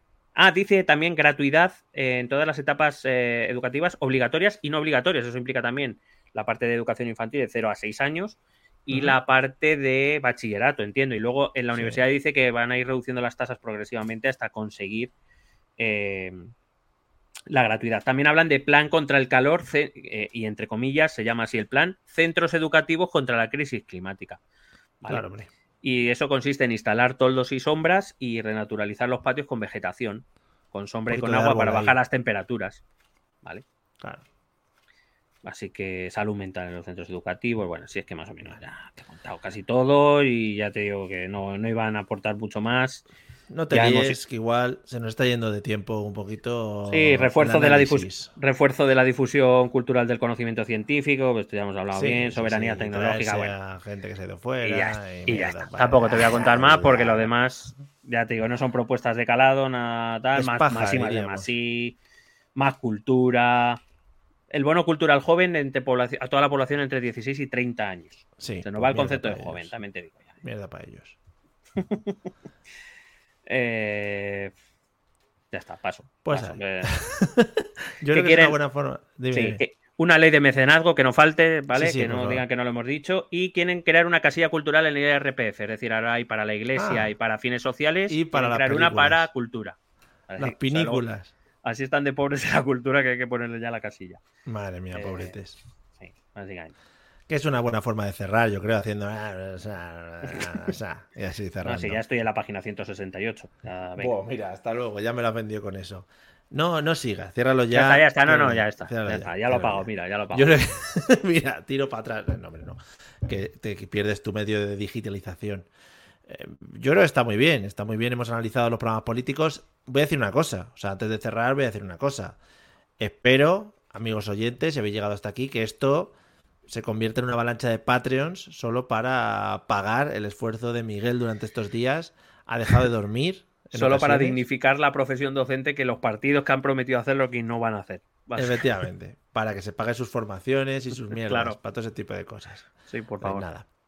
Bueno, pues hasta aquí el último partido político de los cuatro que aspiran a, hacer algo en estas elecciones. Eh, como ya os hemos comentado en otras redes, no vamos a analizar otros partidos políticos de nada, de nada, de nada. Con esto ya nos sentimos, sentimos que creemos que hemos tocado todos los palos. En general, es una cosa que, bueno, nuestra vida siempre nos ha tocado, nos ha gustado mucho. Y bueno, poco pero, más. Pero, por aclarar, pero entre otras cosas, porque otros partidos políticos que puedan tener cierta relevancia en el Parlamento son se presentan en determinadas zonas de España y no en toda España. Y nosotros tenemos oyentes de toda España. Eso es. Y que nos da igual también lo que nos digan. También Así que nada. Vamos a escuchar los métodos de contacto y despedimos pues, por todo lo alto, como se merece esto. Escucha nuestros métodos de contacto. Puedes escribirnos un correo electrónico a la dirección esto también es Si lo prefieres, puedes buscarnos por Facebook o Twitter a través del nombre ETE Política. Nos encontrarás en YouTube, donde colgamos las grabaciones de todos los episodios. Y si necesitas un contacto más cercano, únete a nuestro canal de Telegram Busca el enlace en nuestras redes sociales. Toda esta información y mucha más la puedes completar a través de nuestra página web www.estotambiénespolitica.com. Porque tú también formas parte de Esto también es política.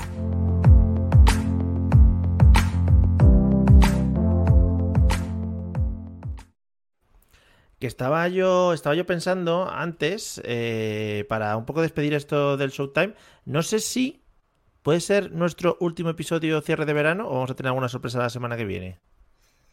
tenemos que acabar con China, ¿no? Ah, tenemos que acabar con China, que es una frase que también se ha oído mucho en el ámbito estadounidense. Sí. Y en algún programa electoral también. Vale, vale, bueno, pues lo dejamos en el aire, no sabemos si acabaremos con China o no. La semana que viene todo está ahí puesto. Eh, nos estaban requiriendo todo está, está ahí puesto también es una frase que se oía en Ciudadanos, creo. Se ha oído mucho, se oyó mucho en su momento. Se creían que por ese camino iban a poder cogerle el tiro a la cuestión política y al final, pues mira, no. Eh, bueno, poco que comentar hoy. Llevamos hablando muchos días juntos, entonces ya quedan pocas cosas por comentar. No sé si has visto la portada, es que ahora no recuerdo el medio, pero has visto la portada en la que aparecía, creo que era un periódico británico, el estreno de Barbie y aparecían los actores de Barbie y Ken. Y abajo ponía, eh, se está acabando la izquierda en España y aparece Pedro Sánchez. Y ha habido muchos comentarios, tantos así que incluso se lo han comentado a la actriz que hace de Barbie, que creo que se llama Margot Robbie. Margot Robbie, sí. Y le han dicho, el presidente de España se parece mucho a Ken, ¿eh? Y ha dicho Margot Robbie, sí, pues lo voy a googlear un poquito. Voy a echarme aquí Siempre, sí, siempre tira por ahí. Estaba leyendo antes, eh, que no lo hemos comentado, que la Junta Electoral eh, creo que de urgencia se ha reunido, ¿vale? Porque ya premia mucho el tiempo y ha dicho que, bueno, ha avisado, ¿eh? Es una amenaza, no se podrá votar con camisetas con el lema que te vote chapote. O sea que si tenéis pensado serigrafiaros que te vote chapote, pues ya lo vais quitando. ¿Mm? Yo apuesto casi sobre seguro que alguna papeleta lo tendrá escrito. Hombre, pero te dice que te vote chapote, pero yo qué sé, igual le cambias un poquito la tipografía y los. Te vote el cipote, ¿no? Algo así. Algo así. Muy bonito, no sé. No sé, no sé, pero vamos, eh, que viene un fin de semana de locura, viene un sábado en el que, bueno, veremos a políticos corriendo por, el, por, por los parques, saliendo a tomar el aperitivo, ¿no? Sí, porque, bueno, el sábado es jornada de reflexión, no pueden hacer campaña. Yo veo, mira, yo veo a Pedro Sánchez saliendo a correr. Quizá con Yolanda. Cuidado, ¿eh? Sería el girito máximo. Feijó, le veo yendo. Bueno, iba a decir yendo a misa, pero veo más a Santi y tomando un buen eh, aperitivo. bueno, Santi irá a la misa de los tercios. ¿Qué te iba a decir? Eh, y luego se tomará los tercios. Sí, sí. ¿Qué te iba a decir? Que. Mm, ay, se me... Ah, que Feijó que está jodido la espalda. Que dijo que le dio un tirón el otro día levantándose de no sé qué programa. De espejo por público, eso, creo. Por eso no pudo ir al, al debate. Si él quería, pero para que no, al final, ¿sabes? Ausencio, le llamaban. Ausencio. ¿En el debate ellos le llamaron así? No, pero hubiera ah, estado guapísimo. Ausencio. Madre mía, bueno, el PP ha dicho que ganaron ellos el debate, o sea, que ya tienen los huevos como catedrales. Faltaría, faltaría más. Ah, a mí me sorprende, o sea, quiero decir que estratégicamente haya tenido sus ventajas es, es indudable. Pero a mí, me, así un poco reflexión medio seria, me parece un poco vergonzoso que encima se aplauda que un candidato a presidente no vaya a un debate y encima no parezca bien. O sea, vamos a ver.